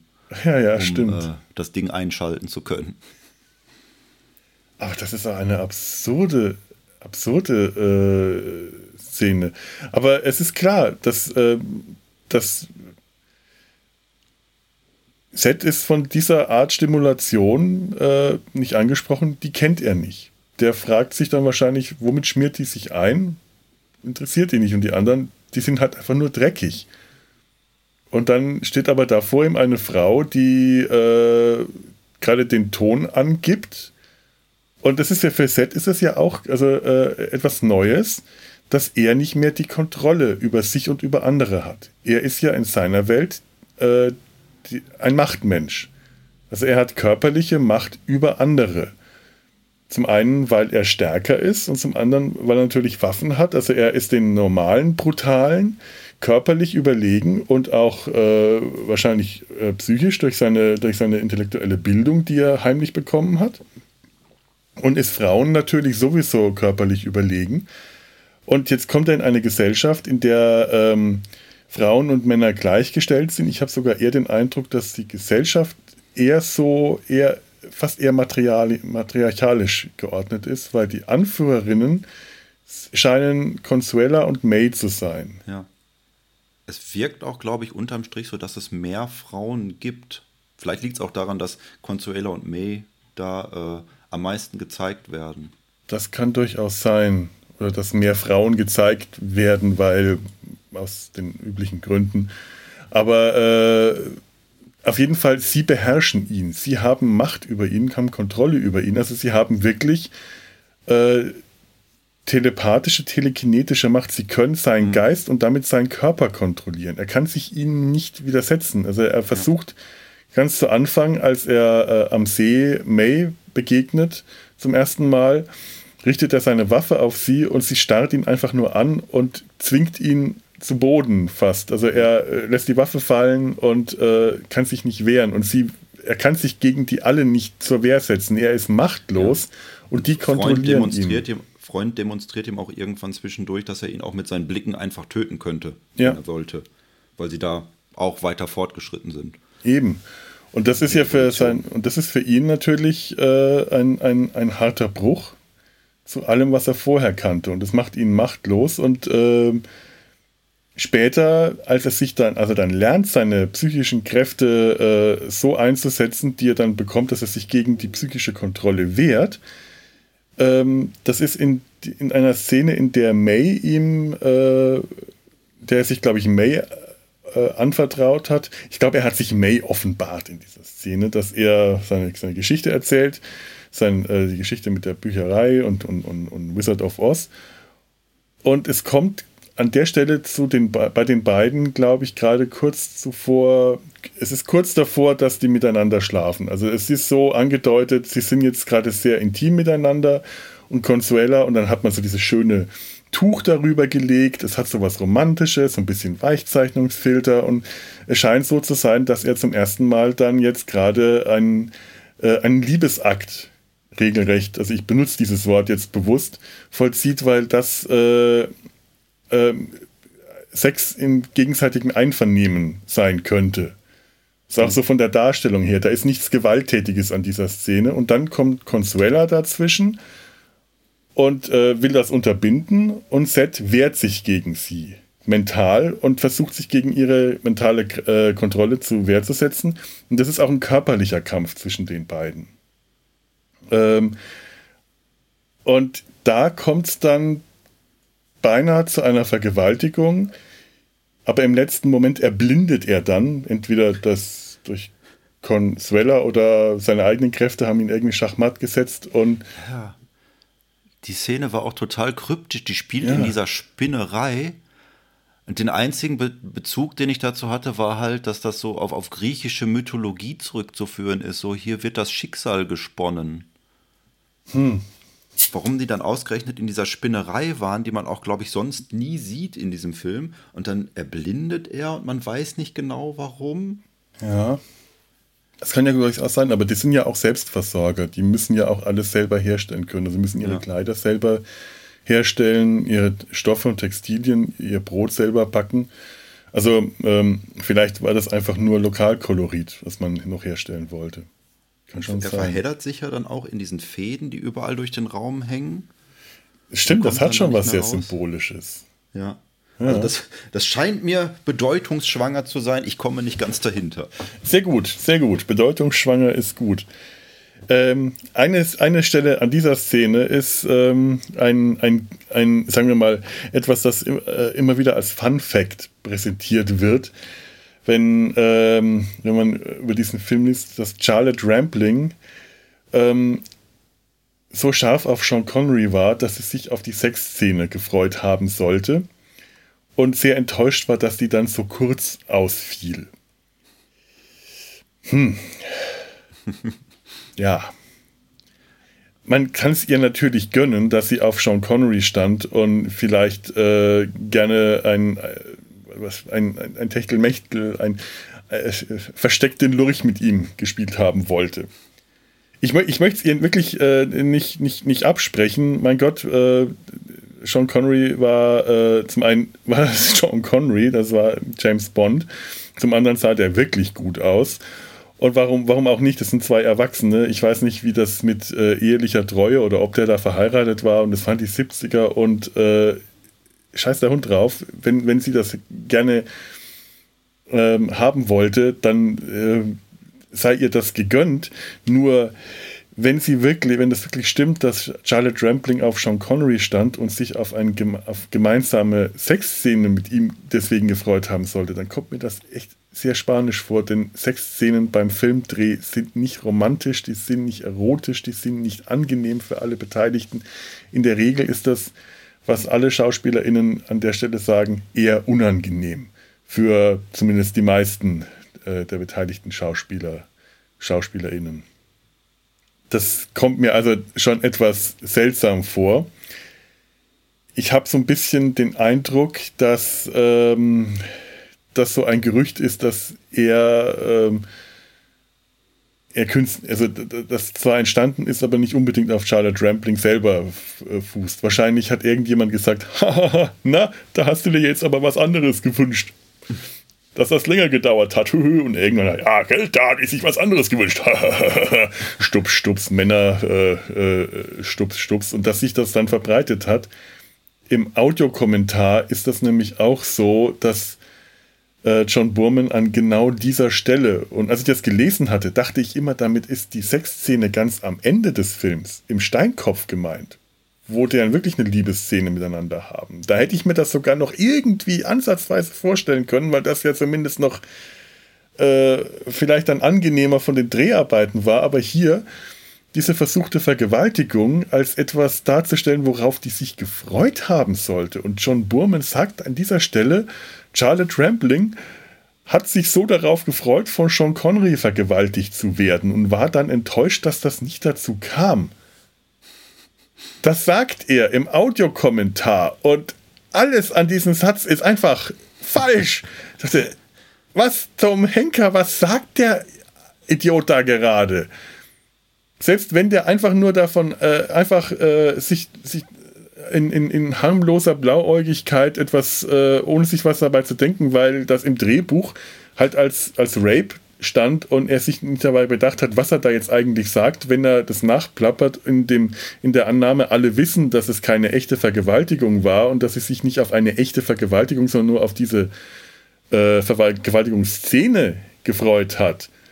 Ist es immer noch ganz seltsam, dass sie sich auf diese Szene, das ist Gewalt, äh, körperliche Gewalt, die auch äh, von der, ähm, also die auch nicht angedeutet war, sondern die sind da hart zur Sache gegangen. Das dürfte zumindest schmerzhaft gewesen sein, wenn das durchgezogen worden wäre, weil Seth, sie, Seth Consuela dann äh, niedergerungen hätte. Das heißt, Sean Connery hätte die angegriffen. Und die hätte unter Umständen davon tagelang blaue Flecken nachbehalten, weil in dem Film ist sowas wirklich, äh, die haben alle ihre Stunts selber gedreht, die haben äh, körperlich sich alle nicht geschont. Und es wäre also ähm, in keinem Fall für äh, äh, Charlotte Rambling eine angenehme Szene gewesen. Entweder hat John Burman an dieser Stelle wirklich einfach nur die, die, äh, die Szenen verwechselt in der Erinnerung und es war die Szene am Ende gemeint. Oder sehr viel wahrscheinlicher, der hat da Scheiße geredet. Und das Ganze hat überhaupt, das Ganze hat einfach nicht gestimmt. Weil das, äh, das, das, das klingt fishy. Und das siehst du eigentlich auf jeder Seite, in jedem Wikipedia-Artikel. Überall kommt immer wieder diese Geschichte. Charlotte Rampling hat sich so sehr auf die Sexszene gefreut und war enttäuscht, dass sie so kurz ausgefallen ist. Und ich dachte, äh, nee, Leute. Mm. Also ich meine, ähm, man kann ja auch froh sein, dass diese äh, Vergewaltigung dann nicht gedreht wurde, weil am Ende wäre dann sowas wie bei Pussy Galore dabei rausgekommen, dass sie dann während dieser Vergewaltigung dann bekehrt wird und dann in Liebe zu ihm entbrannt brennt. Also da, wär, da hätte ich den Film ausgeschaltet, wenn das passiert wäre. So ist das nicht passiert und hat in der Handlung und der Charakterentwicklung ähm, besser funktioniert. Also ich, ich hätte jetzt auch keine normale Verge normale, normale, oh, normale Vergewaltigung, wollte ich gerade sagen. Also ich hätte jetzt auch keine Vergewaltigung sehen wollen, bei der sie dann nicht äh, während der Vergewaltigung, also keine Nein, Nein, Nein, Ja, Ja, Ja Vergewaltigung, sondern eine Nein-Vergewaltigung, hätte ich auch nicht sehen müssen, aber zumindest hätte das in der Handlung äh, ein, ein, eine, eine gewisse Funktion gehabt, so, so, so schrecklich das gewesen wäre, das zu sehen, aber es hätte in der Handlung eine andere Funktion gehabt. Aber die Bekehrung durch Vergewaltigen, sowas will ich im Film auf gar keinen Fall sehen. Und hier ist es ja so, Consuela, ähm, wie gesagt, am Ende zeigt sich, dass sie ihn eigentlich liebt. Das ist jetzt ja auch so ein, so ein, so ein, so ein narratives Klischee, äh, was sich was, was sich, äh, was sich schlägt, das, das küsst sich, die äh, Hassliebe, zuerst sind sie Gegner, dann werden sie Liebende. Die, die, der, der widerspenstigen Zähmung, äh, äh, Moonlighting und das kriegst du in allen äh, Romantic Couple, Romantic Romcoms, dass sich Paare, die sich am Anfang hassen und streiten und fetzen, irgendwann zueinander finden und dann lieben sie sich. Aber das geschenkt. Letzte, im letzten Viertel haben wir sowieso dieses merkwürdige Trio aus Zed, äh, Consuela und äh, Friend. Der mhm. ist ja dann auch plötzlich auf der Seite, wobei er am Anfang ja, Friend ist ein bisschen schwierig zu äh, einzusehen, was er denn eigentlich plant am Anfang. Am Anfang scheint er sehr gegensetzt zu sein, aber er scheint ja auch gegen die Ordnung im Vortex zu sein, weil er bei dieser Meditation nicht mitmachen will, weswegen er ja gealtert wird. Ja was ich auch, äh, da, da war ich auch kurz schockiert, als er sich dann halt bei den Renegaten umdreht und nur die eine Hälfte seines Gesichts ist plötzlich alt. Erstens fand ich die Maske gut. Ich habe es aber auch nicht nachvollziehen können, warum jetzt nur eine Hälfte gealtert ist. also abgesehen davon, dass seine Haarfarbe sich äh, geändert hat, dass die graue äh, äh, Haarseite nämlich plötzlich von schwarz zu grau wurde, während die andere Seite so ein dunkelblond war. Also äh, war dieser Two-Face-Effekt, den sein Gesicht hatte, ja. äh, extrem gut, weil das wirklich für damalige Zeit eine sehr gut auf alt geschminkte Maske war. Also ja. das sah nicht billig aus. Das war wirklich gut. Ja. Also auch überzeugender als dann die Masken von Sean Connery und Charlotte Rampling in der letzten Szene. Jo. Aber vielleicht war das dann auch, weil Sean Connery es schnell hinter sich bringen wollte. das kann gut sein. Aber auch die, der Moment, in der äh, Consuela dann erkennt, dass sie ihn liebt, so, so klischeehaft das Ganze ja auch ist, aber es funktioniert besser. Das ist am Ende des, gegen Ende des Films, nachdem sie ihn gejagt hat und gehetzt hat und er wurde von ihr gehetzt. Sie waren auf Pferden unterwegs, sie ist mit einer Fackel in der Hand äh, hinter ihm her und er musste um sein Leben rennen und äh, tatsächlich wirklich um sein Leben rennen. Der ist da einmal einen Abhang runtergerannt bei dem der sich äh, hätte äh, den Hals brechen können, auch alle Stunts, die Sean Connery selber gemacht hat und Charlotte Rampling auf dem Pferd auch alle Stunts selber gemacht. Die muss von der Fackel Brandblasen bekommen haben, weil das Prop-Department die nicht abgedichtet hat und solche Scherze. Ja, es, es, gab auch eine Szene, da war sie in einem Innenraum mit dem Pferd und als sie dann wegritt, hat man auch gesehen, wie sie sich ganz tief runterbücken musste, damit sie durch diese Torbögen überhaupt mhm. reiten konnte. Also wenn du da nicht tief genug runtergegangen wärst, wärst du voll mit dem Kopf gegen diesen Torbogen gekracht. Da wärst du aber im Krankenhaus gelandet. Da, wären so einige, da waren so einige Stellen, wo ich dachte, mein Gott, die müssen diese Pferde wirklich gut unter Kontrolle haben. Wenn die am Anfang oder in den Rückblenden da am, die Exterminatoren da am Strand entlang reiten und die anderen brutalen hetzen, da waren so ein paar Stellen, wo ich dachte, okay, ähm, das war jetzt aber wirklich nur reiner Glück, dass der, dass der äh, Statist, der da jetzt gestolpert und also hingefallen ist, weil er erschossen wurde, von dem Pferd nicht zu zertrampelt wurde, weil die über den wegreiten.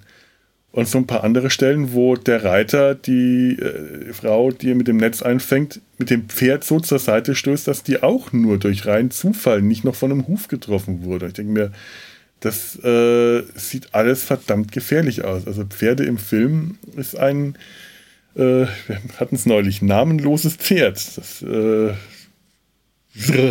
ich kriege da immer ein bisschen Zustände, wenn ich solche Action-Szenen sehe, auch wenn sich Pferde überschlagen und der Reiter darunter begraben wird. Das hat man jetzt in diesem Film nicht gesehen, aber ich finde Pferdeszenen, äh, die sind immer, finde ich, glaube ich, immer gefährlicher, als sie im Film aussehen. Und die sind doch, die Pferde an sich sind doch auch so zerbrechlich. Ja. Die gehen doch so leicht kaputt und dann kann man die nicht wieder reparieren. Ja, ja, ein Pferd, wenn sich das Bein bricht, äh, das äh, ist dann nach das dann hin.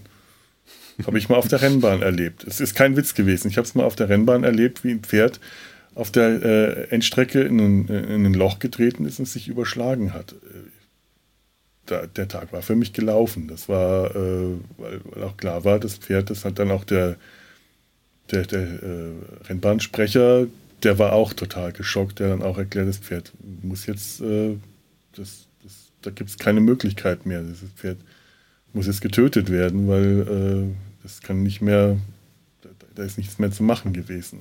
Und der Jockey, der hatte sich selber gerade erst von einem schweren Sturz erholt, den ein ganzes Jahr lang ausgesetzt hatte. Und jetzt auch wieder. Und ich dachte, Pferde ist so dermaßen gefährlich. Ich kann echt nicht verstehen, warum man sich auf solche Tiere draufsetzt. Zumindest nicht, um damit feste zu rennen. Vielleicht so ein bisschen gemütlich durch die Gegend reiten. Ach, dann und ist mein Drang danach äh, extrem gering. Pferde und ich, wir kommen nicht mehr zusammen in dieser Welt. Ähm, Consuela, genau. Der Moment, an, äh, an dem sie dann äh, ihre Liebe zu ihm erkennt das ist dann, äh, sie stellt Set, der kniet irgendwie an dem Tisch und sie kommt von hinten an, hat einen ja. großen Dolch in der Hand und er sagt dann auch zu ihr, äh, von, zu ihr, sieht, merkt sie von hinten, schaut sie gar nicht an und sagt, mach's doch, tu es. Und sie holt aus den Dolch und schafft es dann aber nicht, ihn zu töten. Und in dem Moment dann erkennen sie, äh, erkennt sie, dass sie ihn liebt. Das ist ein Klischee, aber es ist von der Entwicklung her funktioniert es gut genug, dass ich das in dieser Art von Film akzeptiere. Das funktioniert. Es ist nicht, es ist nicht elegant, es ist nicht gut, es ist nicht tiefsinnig, aber es funktioniert so einigermaßen. Damit kann ich dann leben. Wäre das anders geschehen, hätte ich äh, das, das hätte ich dem, dem, Film das nicht so schnell verziehen. Hier bin ich, bin ich zufrieden damit. Das ist aber auch in so einer ganz seltsamen Location. Das ist auch dieses, es gibt einmal diese Location, wo diese ganzen alten Götterstatuen drin stehen, was sich halt dadurch erklärt, dass die Götter alle abgeschafft wurden.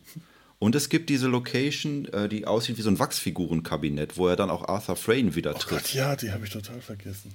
Dass äh, sie auch irgendwie alle anderen historischen Persönlichkeiten irgendwie ausgeblendet haben, um nicht an die Vergangenheit erinnert zu werden oder so.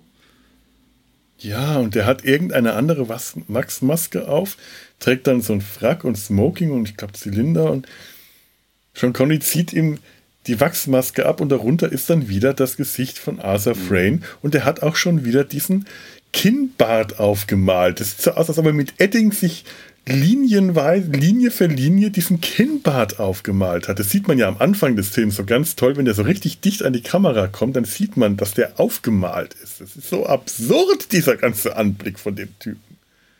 Überhaupt, ich mag an Arthur Frames so an, äh, der hat tatsächlich so ein richtiges Betrügergesicht, so ein Trickbetrügergesicht.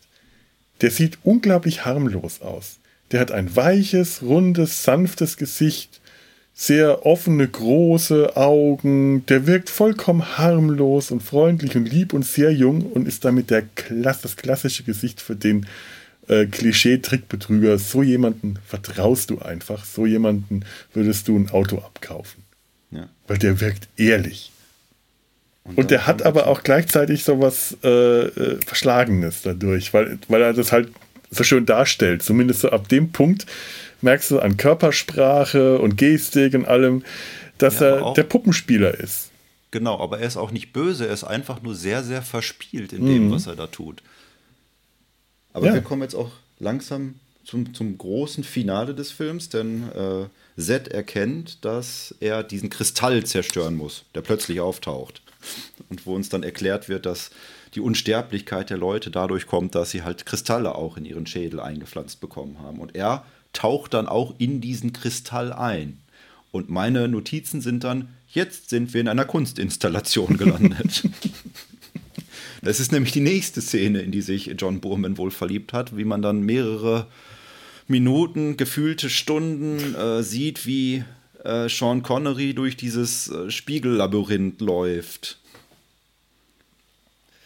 Ja, dieses Spiegellabyrinth. Ich dachte auch ähm, erstmal wieder an James Bond, bis mir klar ist, ist diese Spiegelszene gibt es in einem anderen Bond. Das ist mit Roger ja, Moore. Ich glaube, der Mann mit dem goldenen Colt ist das. Kann hm. aber auch was anderes sein. Nee, nee, ist der Mann mit dem goldenen Colt, ja. ja. Es kann höchstens sein, dass es in Diamantenfieber in dieser Vegas oder, oder, oder äh, irgendwo in, in, in Las Vegas oder wo immer das spielt, dass es da auch so eine Spiegelszene nochmal gab. Aber ich dachte auch an der Mann mit dem goldenen Colt. Wo er das sich dann auch selbst erschießt. Der ist, ist sich dann auch mal gegen sich selbst gegenüber, aber mit so einer roten äh, Sardos-Maske auf ja. dem Kopf. Ja, genau. Ich dachte, du wärst jetzt noch bei James Bond. Nee, nee. Kann auch sein, dass der sich auch selbst erschießt in der Szene. Der erschießt äh, auch sein, äh, sein Spiegelbild, sein Spiegelbild glaube ich. Um dahinter zu kommen. Aber ich bin mir jetzt auch nicht mehr ganz sicher. Ja, was natürlich auch sehr symbolisch ist, er tötet äh, mit, äh, er, er, tötet ja auch, indem er dann auf sich selbst mit der Sardos-Maske in seinem Gegenüber schießt, tötet er dann auch den Gott und ist auch selber verwundet. Also er schießt nicht irgendwie sich selbst, Pistole gegen sich selbst gerichtet, bumm, sondern er schießt auf das Gegenüber und wird dann aber von, dem, von der Spiegelreflexion getroffen. Und äh, wie gesagt, der Film ist einfach abgedreht. Das macht alles keinen Sinn. An irgendeiner Stelle rutscht, landet er auch in dem Kristall. Dann ist er in dem Kristall gefangen. Was man auch wirklich nur versteht, wenn man den Autokommentar hört. Ach, der soll in dem Kristall drin sein. Ach so. Ich glaube, ich irgendwer, ich glaube, der Kristall selber sagt das dann auch, dass er jetzt in ihm drin ist, aber es ist, man braucht einen Moment, um drauf zu kommen, was jetzt gerade passiert ist, weil man auch nicht so, so einen Übergang sieht. Er ist halt plötzlich da drin. Da fällt mir auch was anderes ein. Er kriegt irgendwann, er ist ja blind und dann landet er bei dieser Krankenschwester und die gibt ihm dann so ein komisches Blatt. Das hat sich mir auch nicht erschlossen, wofür das gut war. Ich hatte erst gedacht, das wäre so eine Art Zyankali-Kapsel, ja. die er nehmen soll, wenn irgendwie alles den Bach runtergeht, dass er sich dann da befreien kann durch Selbstmord. Aber er nimmt es dann irgendwann ich weiß nicht, ob er dadurch dann noch zusätzliche Kräfte kriegt. Äh, das war so eine Sache, da, da bin ich auch zu keinem schlüssigen Ergebnis gekommen. Ja, stimmt, der steckt sich das einfach in den Mund und äh, ja. Also ich glaube auch ganz einfach, John Burman hatte einfach so viele Ideen, die er alle irgendwie umsetzen wollte und nicht wusste, was er damit eigentlich will. Ach, das ist eine gute Idee, steckt ihm ein Blatt in den Mund und dann kommen wir noch dieses und noch jenes und da habe ich noch eine Idee. Ich habe keine, keine. Bist du gerade wieder weg? Jetzt müssen wir noch mal äh, 10 Sekunden warten. Wahrscheinlich hörst du mich nee. auch nicht. Ich, ich schaue mal gerade, ähm, was, ich hier noch, was ich hier noch aufgeschrieben habe. Ich habe eigentlich total viel, aber es ist alles... Äh ah ja, die Stelle, wo er quasi seinen Gott tötet. Das, da, da fällt mir nochmal, äh, äh, da, muss, da muss ich nochmal zu der Szene zurückkommen, ganz am Anfang, äh, relativ am Anfang des Films, wo er gerade in den Vortex gekommen ist und das Zimmer von Sardos äh, untersucht. Nochmal die Sache mit dem Ring, der, dieser Projektionsring, äh, der ja auch darauf reagiert, was er sagt. Er sagt, hm. Essen und dann wird ihm äh, Brot oder irgendwas gezeigt und dann sagt er Meat und dann kriegt er, sieht er so eine projizierte äh, riesen Rinderkeule. So, so blau proje blaue Projektion, das auch irgendwie durch, äh, das ist halt auch alles kein, kein äh, CGI-Trick, gab es zu der Zeit noch nicht, sondern das wurde dann äh, während der Aufnahme projiziert. Er greift dann da rein, kriegt das nicht und sagt dann aber irgendwie äh, Sardos oder irgendwas und sieht den Kopf von Arthur Frayne. Interessanterweise ohne den aufgemalten Bart, aber dafür auch noch immer um diesen Turban, den er da auf hat, dieser komische, komische blaue Kopfbedeckung. Und das will er nicht und das, das stört ihn und dann versucht er diesen Ring abzudecken und dann sieht man nur das Auge, das große Auge von Sardos. Das da, und das an einer Stelle hält er den Ring so, dass er sich selber dieses große Auge von Sardos, von seinem Gott, auf die Stirn projiziert. Also er hat quasi das Auge Gottes auf seiner Stirn, was ich auch äh, so vom Symbolgehalt sehr schön und sehr ausdrucksstark mhm. fand. Was ich auch nicht weiß, was genau damit ausgedruckt werden soll, aber er ist ja dann, wie auch wieder, ja, vielleicht, dass er der neue Gott ist oder dass er Gott in sich trägt und am Schluss Gott tötet, wenn er sich selber tötet. Um es mit, glaube ich, fast den letzten Worten von Arthur Frayne zu sagen, es war alles nur ein Scherz. das ist möglich. Ähm, ich gerade, ich habe so viele Dinge hier notiert, die sind alle gerade. Z zitiert T.S. Eliot und Nietzsche. Wo kommt das denn vor? ich weiß nicht. Was habe ich mit dem da notiert? Mein, mein erster Gedanke, was einen Vergleich anging, nachdem ich den Film gesehen habe, war, das ist so eine Mischung aus Barbarella und Clockwork Orange durchaus möglich. Das ist dann, ja. Das, das trifft es irgendwie. Die Brutalität von, von Clockwork Orange, aber die, die Abstrusität von Barbarella und natürlich die Klamotten, die mhm. total äh, übersexualisiert sind, obwohl es halt keine Sexualität mehr gibt. Ja, ja, stimmt. Das ist wie bei Barbarella. Da gibt es ja eigentlich auch keinen, äh, äh, keinen primitiven Sex mehr. Also hier, äh, wie in dieser Gesellschaft, ist ja auch die, die primitive mhm. Form des Sex nicht mehr, nicht mehr bekannt.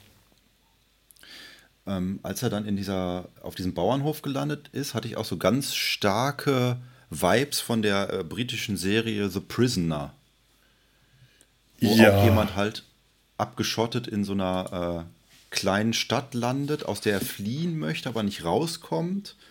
Ähm, das ist halt halt so, so eine Geheimagentengeschichte, aber auch die Optik, dass dann diese ganzen Auf, äh, diese, diese Luftballons überall aus diesem äh, Bauernhof hinausgeschaut haben und diese ganzen Gewächshäuser, die es da mm. gab und so, das erinnerte mich total an The Prisoner. Wobei ich nicht weiß, ob das davor oder danach war. Ich glaube, das war vielleicht sogar zeitgleich würde ich jetzt fast vermuten.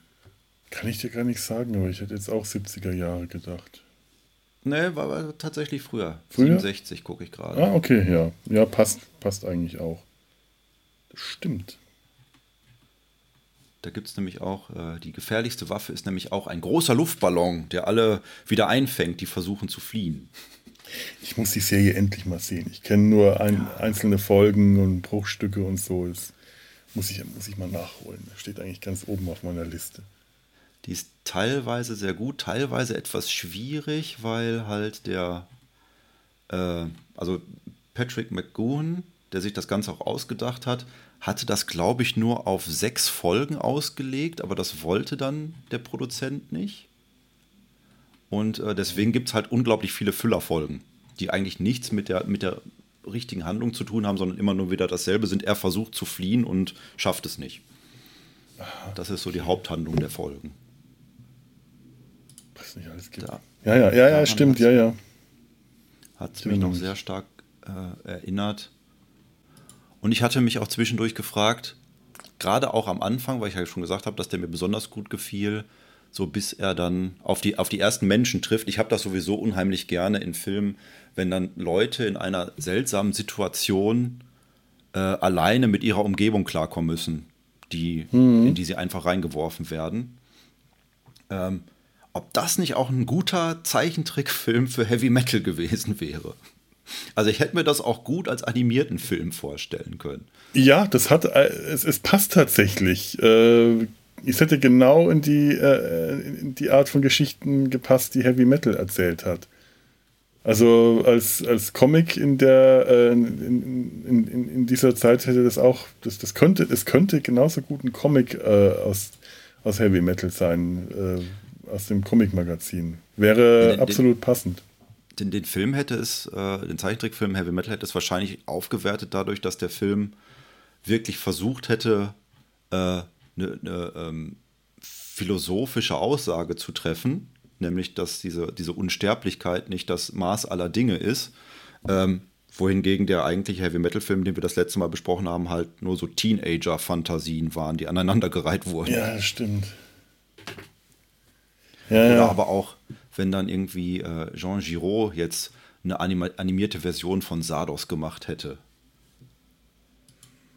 Ja, das wäre, ja, also äh, ich, ich, ich könnte mir das tatsächlich gut vorstellen. Im Möbius-Stil oder überhaupt generell wäre die, diese Geschichte, die, ich meine, die hat auch genau diesen abgedrehten Inhalt, der zu den, äh, den Comics von Möbius gepasst hätte.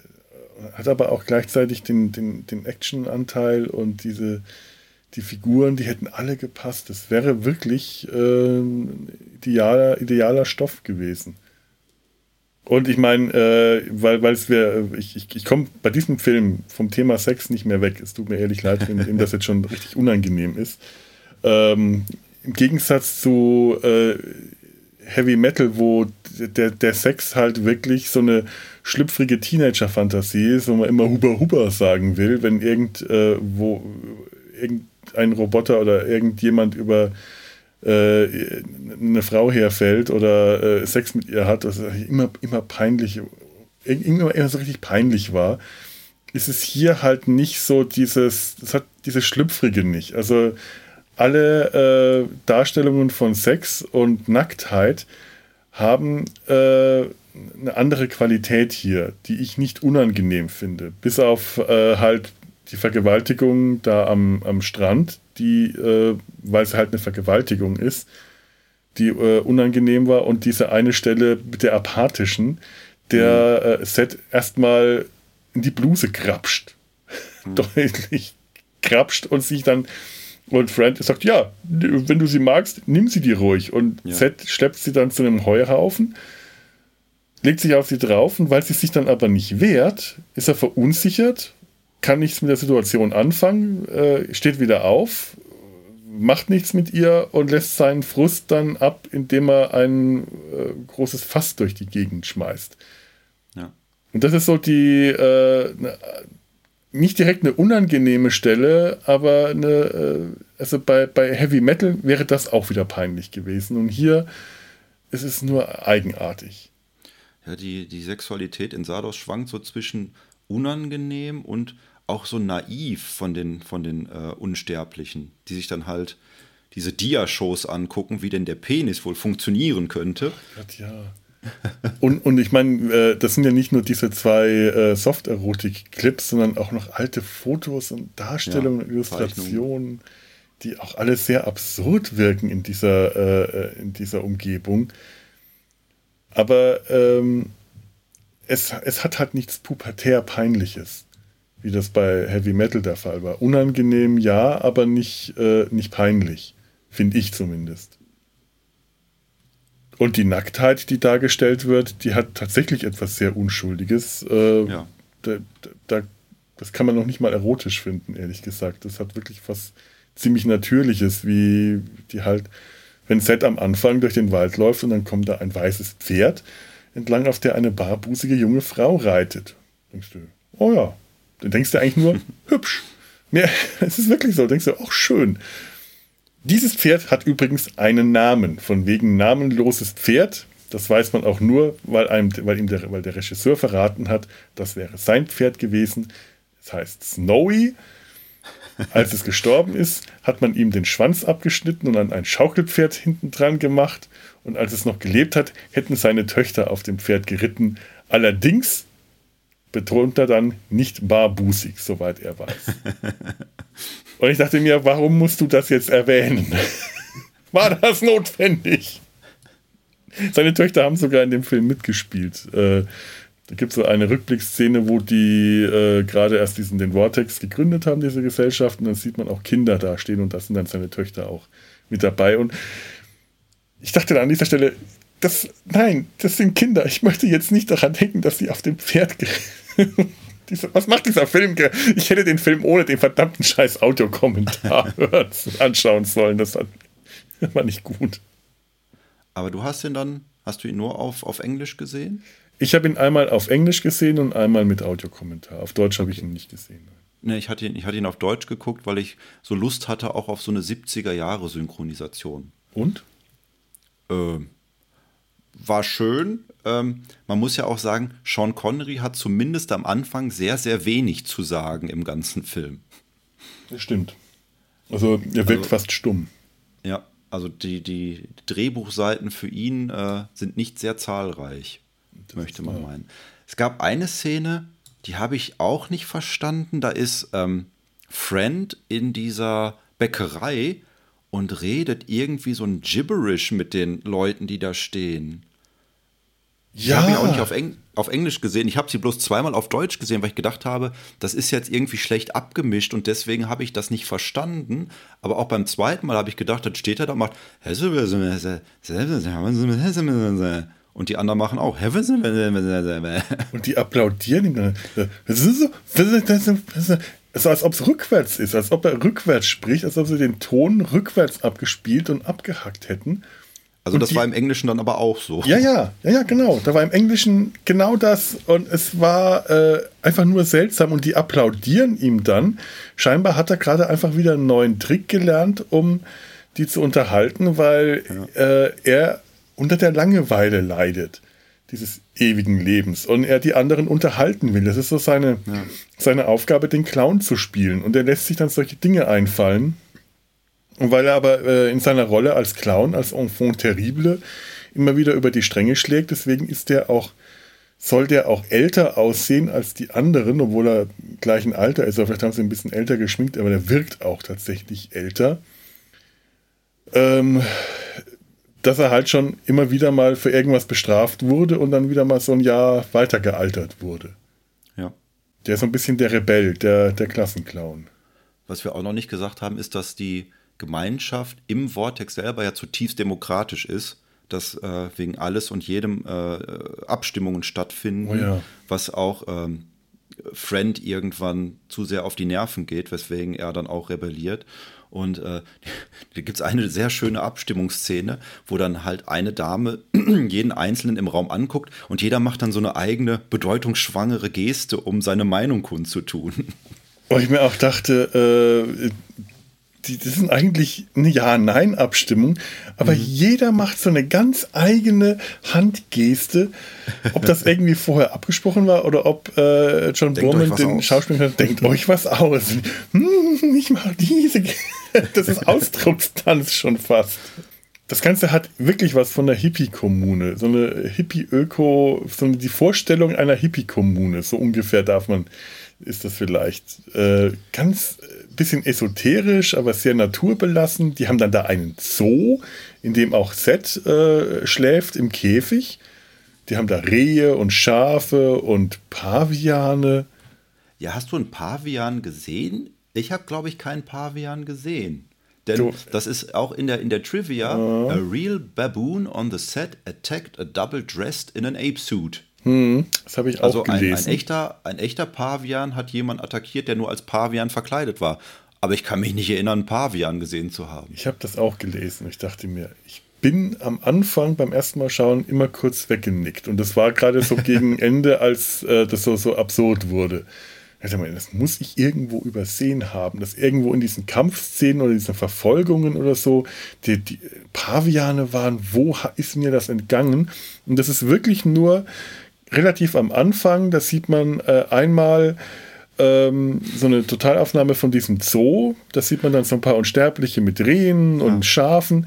Und dann sieht man in den Käfigen ganz links, siehst du einen Affen im Käfig, das ist der Pavian. Und in dem Affen im Käfig daneben, den siehst du kaum. Das sieht man nur, weil ich wirklich im Audiokommentar das erklärt bekommen habe. Da hockt ein Schauspieler in einem Pavian-Kostüm. Und der der echte Pavian muss irgendwann mal durch die Gitterstäbe gegriffen haben und den angegriffen haben. Du siehst die im Film nicht mal. Du siehst auch nicht, dass da jemand in einem Pavian-Kostüm, warum sie den in einem Pavian-Kostüm gesteckt haben, wenn du den im Film nicht siehst. Das ist mir auch ein Rätsel. Ja. Kann ja auch sein, dass es noch weitere Szenen gab, die dann einfach auf dem, auf dem Schneideraum Boden gelandet sind. Kann auch sein. Und natürlich in der Trivia auch, dass äh, John Bowman vorher eigentlich einen äh, Film machen wollte zu Herr der Ringe. Ja. naja, Excalibur, Herr der Ringe, es ist naheliegend, dass der sowas auch gerne probiert hätte. Ich möchte mir nicht vorstellen, wie Herr der Ringe von. Ich möchte mir vorstellen, ich versuche es gerade, wie John, Herr der Ringe verfilmt von John Burman ausgesehen hätte. Ich möchte es mir, glaube ich, nicht vorstellen für 1,5 Millionen äh, Dollar. nee, nee, wirklich nicht. Obwohl, äh, also ich meine, der, der Film sieht nicht schlecht aus hier, äh, äh, Sardos. Für das wenige Geld, das sie hatten, sieht der verdammt gut aus. Ich meine, die hatten auch einen tollen Kameramann. Ähm, den, den Namen habe ich mir noch notiert. Äh, Geoffrey Unsworth, der hat auch die Kamera bei 2001 Space Odyssey äh, geführt.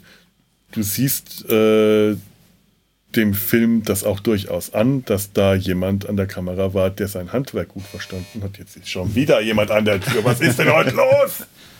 Ich geb's auf. Was würdest du machen, wenn ich jetzt plötzlich an der Tür bin?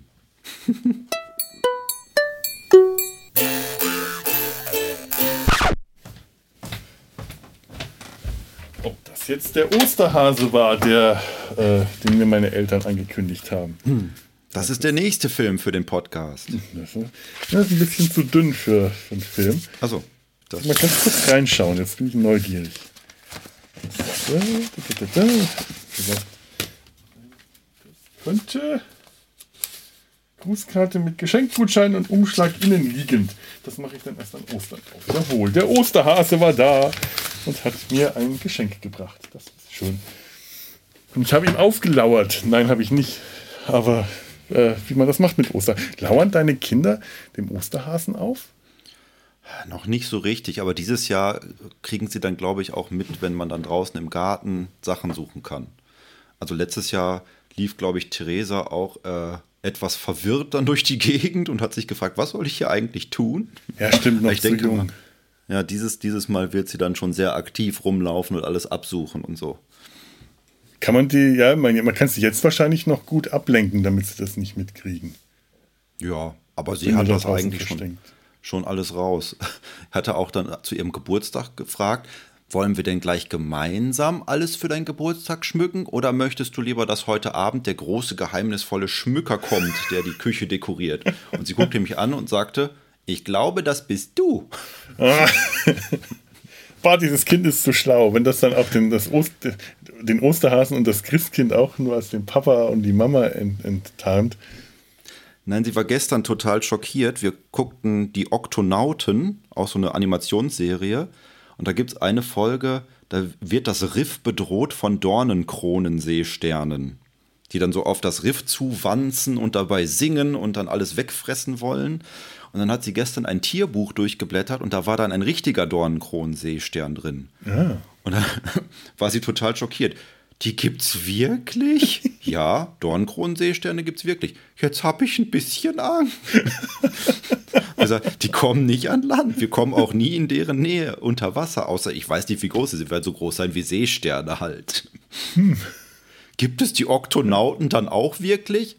Äh, nein, die gibt's nicht. Das finde ich ja schade. Ich mag die Oktonauten.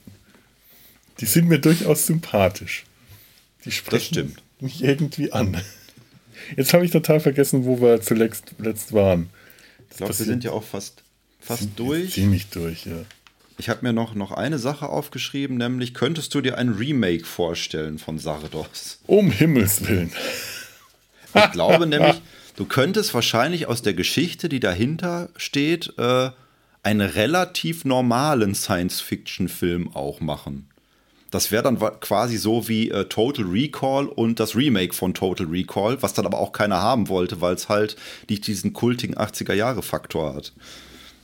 Hm. Ja, klar, wer will Total Recall, wenn man Total Recall haben kann? Also, äh, das Original. Nur ähm, Total Recall, das Original von Total Recall ist halt auch wirklich, hat einen, äh, einen, einen sehr hohen Kultwert. Also nicht nur Kult, sondern ein ähm, sehr weit breit gefächerten. Das kann man eigentlich nicht als Kult bezeichnen, weil es ein, ein, ein, etwas Kultisches eine, nur eine kleine Gruppe bezeichnen würde. Das Sardos hat möglicherweise tatsächlich einen echten Kultstatus für eine kleine Gruppe von Anhängern. Mhm. Ähm, daher die dann enttäuscht werden natürlich, wenn man das jetzt mainstreamig, äh, äh, wenn man da ein mainstreamiges Remake macht, da kannst du nur enttäuscht sein. Wenn du diesen Film magst, kann nichts, was danach diesen Film imitiert, äh, auf schlechte, also kann, kann nur als schlecht empfunden werden. Aber ich könnte mir das tatsächlich sehr gut vorstellen, weil die Grundgeschichte, die dahinter steckt, sehr klassisch ist, sehr äh, klassische, ganz klassische Endzeit, Science-Fiction, äh, die man ganz toll nochmal neu äh, auflegen könnte. Klar, sie würde äh, heute nicht mehr so funktionieren mit der Optik. Da glaube ich, ähm, würde äh, das, das käme nicht gut an. Das, das kann nicht funktionieren. Aber ansonsten, ja. Ob, ob ich es brauchen würde? Nein. Nein, definitiv nicht. Ich war jedenfalls sehr angetan am Ende des Films, muss ich sagen. Ja, ich auch. Ähm, ganz ehrlich, ich weiß, ich glaube, ich weiß nicht, ob, ob ich sage, dass es ein guter oder ein guter Film ist, aber es ist kein schlechter Film. Es ist ein sehr Film, sehr abgefahrener, abgedrehter Film mit einer ganz eigenen Bildersprache, einer ganz eigenen Erzählweise äh, und mitunter unglaublichen Längen, gerade wenn das so psychedelisch wird. Ja. Äh, denkst du, der, der, der Film hat äh, irgendwie 102 Minuten oder so um den Dreh rum. Der hätte durchaus auf äh, zwei bis fünf Minuten äh, verzichten können äh, und es wäre immer noch total abgefahren gewesen. Aber es ist ein Film, der mir beide Male richtig Spaß gemacht hat, ihn anzuschauen. Und ich werde mir den auch öfter noch anschauen. Also für mich war das jetzt echt ein, ein Fundstück. Ganz ehrlich, ich finde das schade, dass der nicht im Stream erhältlich ist. Die DVD war jetzt auch nicht teuer, der war aber auch runtergesetzt. Sonst waren es, glaube ich, irgendwie 10 Euro, was ich schon hm, pf, grenzwertig finde. Aber es ist halt einfach, weil man äh, äh verwöhnt ist und sagt, alle DVDs, die mehr als 5 Euro kosten, sind ja schon zu teuer. Aber das hat sich auch gelohnt. Und schon, weil ich das direkt als Geschenk an meine Eltern weitergeschickt habe, die dann hoffentlich auch Spaß dran haben werden. Naja, ich habe halt, ich habe ihn gekauft in einer Aktion 3 für 18 Blu-Rays. Auch okay. Guter Preis. Also, ja, aber, aber ja. meine, Auswahl ist auch, ist mir hinterher aufgefallen. Ich glaube, äh, ominösere Filme hätte man nicht kombinieren können. Ich habe zu Sardos noch äh, von David Cronenberg, Naked Lunch. Ich weiß nicht, ob du den mal gesehen hast.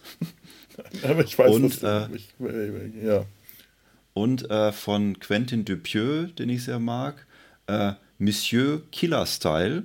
Da geht es um eine mordende Wildlederjacke.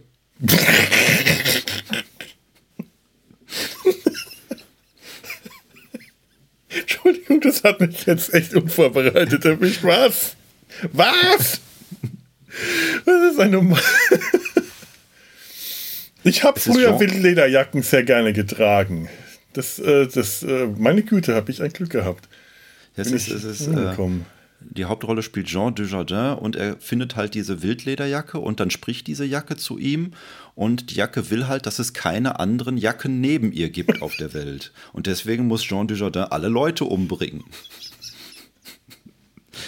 Habe ich so gelesen. Ich habe ihn auch noch nicht geguckt. das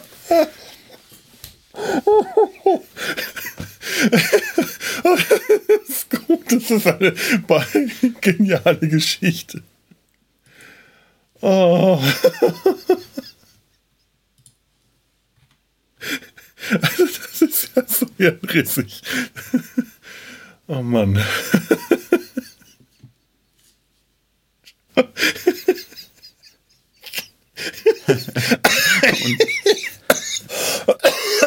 Hilfe, ich erstick gleich wieder. Ich darf nicht lachen.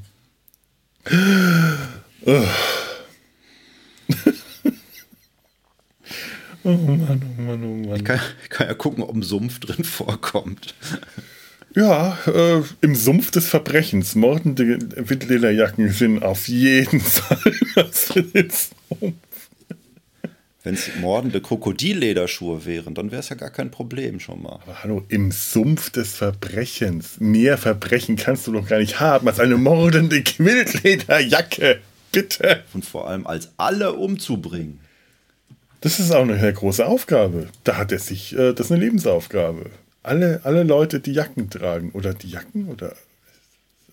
Mann, das ist ja die Logistik allein. Stellt einen ja vor eine Herausforderung.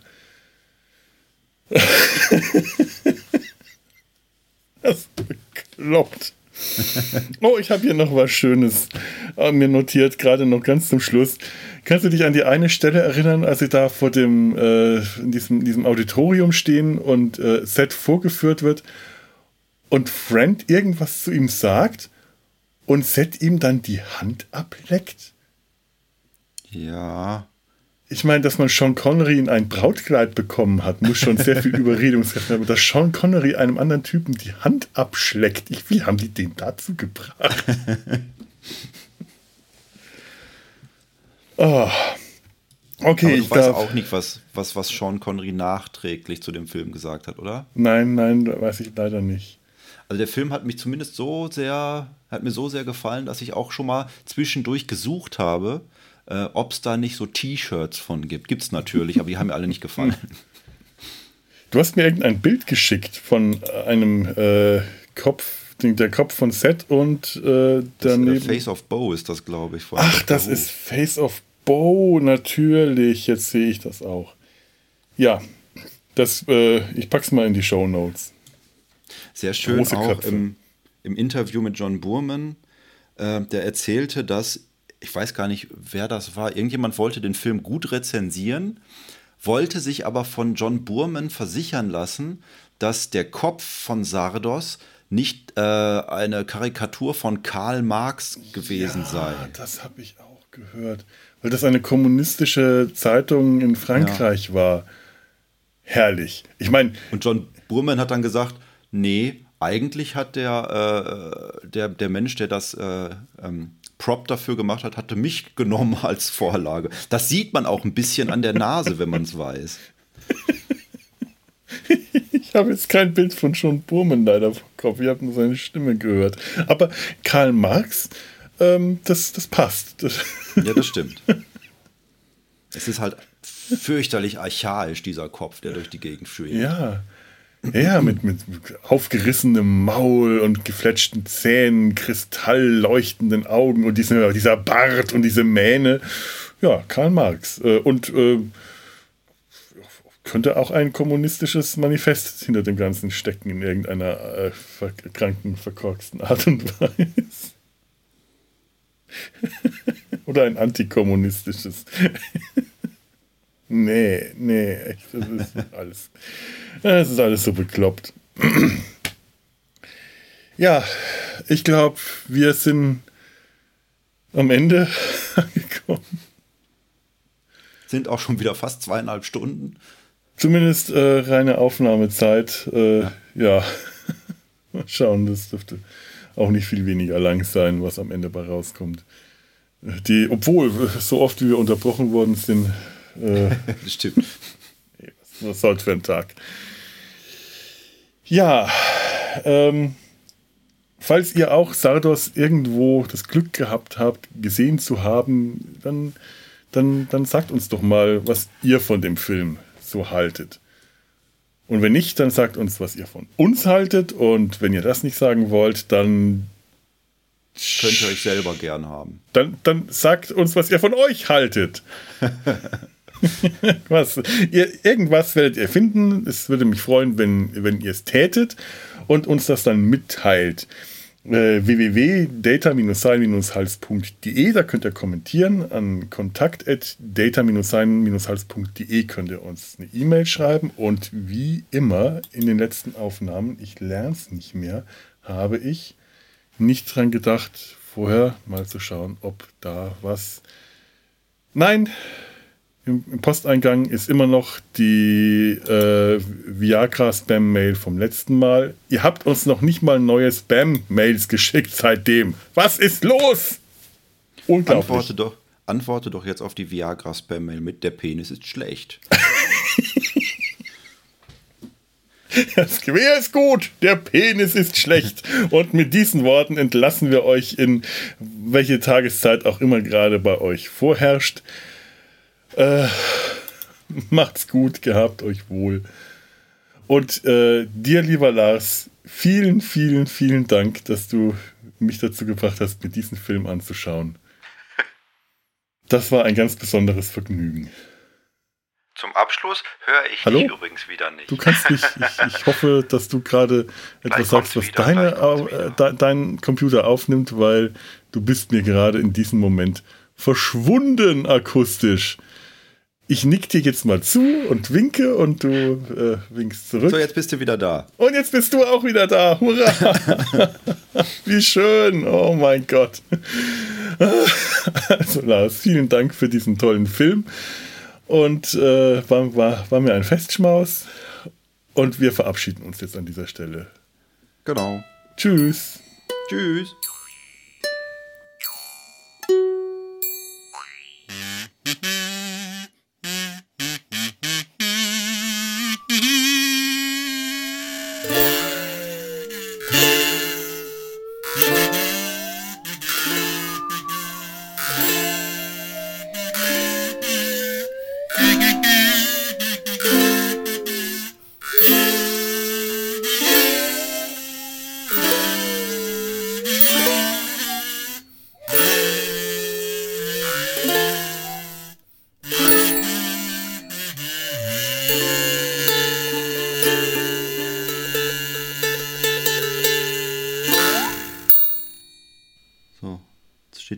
Postauto vor unserem Haus. Ist das jetzt der nächste, der klingelt? Eine Produktion des Podcast Imperiums.